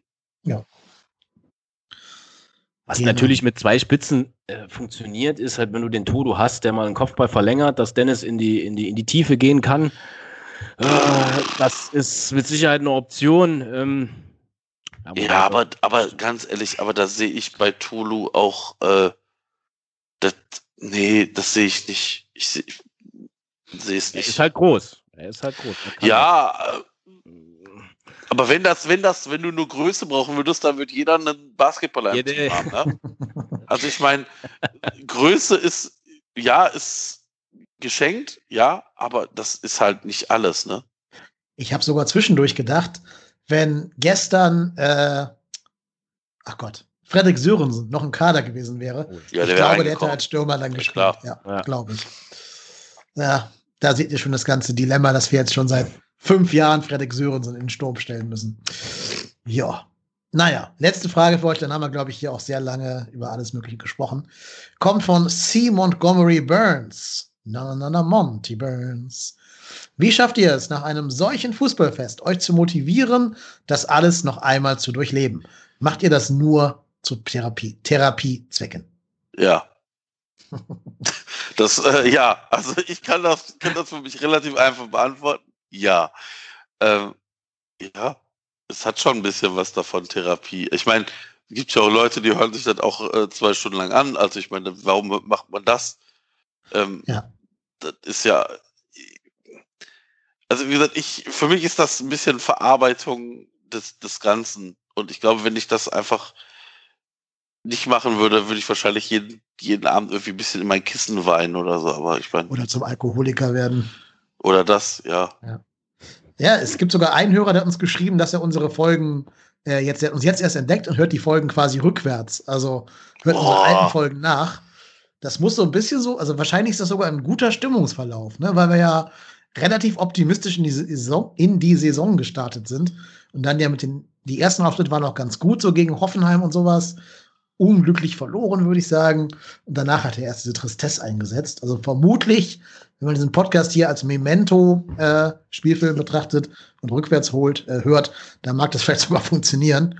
Ja. Ich habe ja das große Glück, dass ich die Folgen alle mit einem gelernten Psychiater zusammen gucke, hier in Hamburg. Ähm, das hilft mir sehr, das direkt nach dem Spiel zu verarbeiten, alles. Aber ich muss sagen, so das Ganze nochmal chronologisch aufzuarbeiten mit äh, dir, Marco, und dann immer einem wechselnden Gast oder Gästin, hilft auf jeden Fall, das nochmal irgendwie für sich einzuordnen und dafür sich selber auch eine, ja, nochmal eine Haltung zuzuentwickeln. Ja, nö, ähm, ich gebe halt auch zu, dass ich vielleicht ohne diesen Podcast dieses Jahr weniger FC-Spiele gesehen hätte, Ja, wenn ich nicht gucken müsste, ich weil ich auch. ja weiß, dass ich da am Montag mit euch zwei Stunden drüber reden muss. Ähm, einfach weil ich mir denke, dass die ja leider nicht gerade vergnügungssteuerpflichtig sind, diese Spiele. Ähm, und sich dann wirklich an einem schönen sonnigen Sonntag oder Samstag oder so ein Spiel gegen Arminia Bielefeld anzugucken oder gegen Union Berlin, naja, ich weiß ja nicht. Aber im Endeffekt bin ich ja doch Suchti. Ich bin ja ein erster FC Köln Abhängiger und würde die vermutlich dann trotzdem gucken, auch wenn ich mir anderes vornehmen würde. Dann geht's mir genauso, ja. Letzter Satz zu der Stürmermisere. Wollt ihr mal raten, wer das 1-1 für den HSV geschossen hat? ja Simon Terodde. Ja. Ja, aber, aber und nochmal auch da, zweite Liga, ne? Gestern hätte der seine Chancen gekriegt. Bei 47 Ja, ja, das ist richtig. Aber Ich behaupte auch, dass ein Modest gestern dort performt hätte. Ich, das ist so viele Flanken, wie der Ja, reinkam. das kann sein. Ja, Ich bin, bin, der, bin da der festen Überzeugung, dass, dass, dass das gewesen wäre. das kann gut sein. ja. Ja, ja, vielleicht schon. Das stimmt schon. Ja, für einen Kopfball ist er gut. Immer noch. Ja. Wenn er nicht mehr der schnellste ist oder sonst was, das, das lassen wir aber dahingestellt, aber ein Kopfball, das kann er. Genau. Okay, dann glaube ich, haben wir es für heute auch geschafft, hier die wichtigsten Bullet Points zu besprechen. Wir hören uns dann wieder nach dem Spiel gegen Union Berlin, wieder mit einem fantastischen Gast oder einer fantastischen Gästin, ähm, die Marco oder den Marco noch requirieren muss. So, ähm, wir haben in der letzten Folge darauf hingewiesen, dass es eine Möglichkeit gibt, uns zu unterstützen. Das haben auch richtig viele Leute sehr erfreulicherweise getan. Vielen, vielen herzlichen Dank an alle Spenderinnen und Spender, dass sie uns ähm, mit auf Phonic Guthaben, mit einem Coffee bei Coffee oder mit einer PayPal-Überweisung äh, geholfen haben. Wir wollen uns hier in diesem Podcast nicht bereichern. Das ist überhaupt nicht unsere Ambition. Und das würde vermutlich auch nicht funktionieren. Ähm, aber wir finden es ganz gut, wenn wir keine, sagen wir mal, laufenden Kosten dadurch haben, die jetzt irgendwie ins Exorbitante gehen. Und dieses Auphonic-Guthaben ist leider relativ teuer. Deswegen nochmal der, die Bitte, wer nochmal sagt, okay, jetzt neuer Monat, äh, ich habe nochmal zwei Euro übrig, kann das sehr gerne in Auphonic-Guthaben für uns investieren, ähm, weil das Gute für euch als Hörerinnen und Hörer ist, dass mit diesem Guthaben die Audioqualität besser wird und ihr Kapitelmarken bekommt. Wenn wir irgendwann mal kein Auphonic-Guthaben mehr haben, dann kann ich leider nicht mehr diese Kapitelmarken machen. Ähm, oder muss halt wieder neues Guthaben kaufen von meinem eigenen Geld. Und das, äh, ja, ist halt immer schon so eine Überlegung, ob man das dann tut für die Kapitelmarken, die mir selber jetzt ja nichts bringen, sondern nur den Hörenden. Deshalb nochmal der Aufruf, wenn ihr Lust habt, uns zu unterstützen, geht einfach auf www.trotzdemhier.de und klickt dann dort auf den entsprechenden Button, der da eben unterstützen lautet. Da kriegt ihr alle Infos, wie man das tun kann. Genau. Hat noch irgendwer von euch irgendwas auf der Seele, was er jetzt hier live loswerden will? Nö, nö. Ich glaube, man kann noch mal sagen, dass wir Gladbach zum zweiten Mal in diesem Jahr geschlagen haben. Richtig, ne? haben wir schon erwähnt. 2 zu 0. Obutz und Lemperle haben die beiden Tore geschossen. Ja, so kann das gerne weitergehen. So sieht's aus. Auf jeden Fall. Doppelter ja. Derby-Sieg. Ganz genau. Und werden wir wahrscheinlich nie wieder erleben, so eine Saison. Also wahrscheinlich also, nicht. Denkt immer dran, liebe Leute, Markus Gistol hat uns einen Derby-Sieg geschenkt, wenn auch sonst nichts. Okay, dann würde ich sagen, bedanken wir uns an dieser Stelle ganz, ganz herzlich bei unserem Gast mit seinem Podcast-Debüt beim Kai. Kai, vielen Dank, dass du da gewesen bist. Danke auch für die Einladung. War super, hat super viel Spaß gemacht. Jederzeit wieder. ja, herzlich gerne. Und, Und du darfst äh, uns noch einmal deine äh, Instagram, Twitter oder sonst was Plugs hier geben jetzt muss ich nochmal gucken. Uh, Instagram, also man findet mich auf Instagram unter äh, Casa One äh, 882. Ja, und wie gesagt, wer, wer Bock hat, äh, irgendwie mal ein bisschen über Fußball zu quatschen, gerade über den FC, bin ich immer zu haben dafür, gerne. Und ansonsten äh, hoffen wir, dass der FC nicht absteigt und hoffen äh, noch auf ein paar schöne Spiele. Und äh, ja, in diesem Sinne, vielen, vielen Dank. Ja, sehr gerne. Wir danken dir. Und ich bedanke mich auch bei Marco Sancho Panzer Ruppert Hennes. Vielen Dank, dass du dir wieder Zeit genommen hast. Immer gerne. Genau, und wir sind dann ja auch wieder nach Union Berlin am Start. Du bist auf Twitter der Ed Ruhrpott-Hennes. Ich bin auf Twitter der Ed KY Lennep und wir beiden sind trotzdem hier.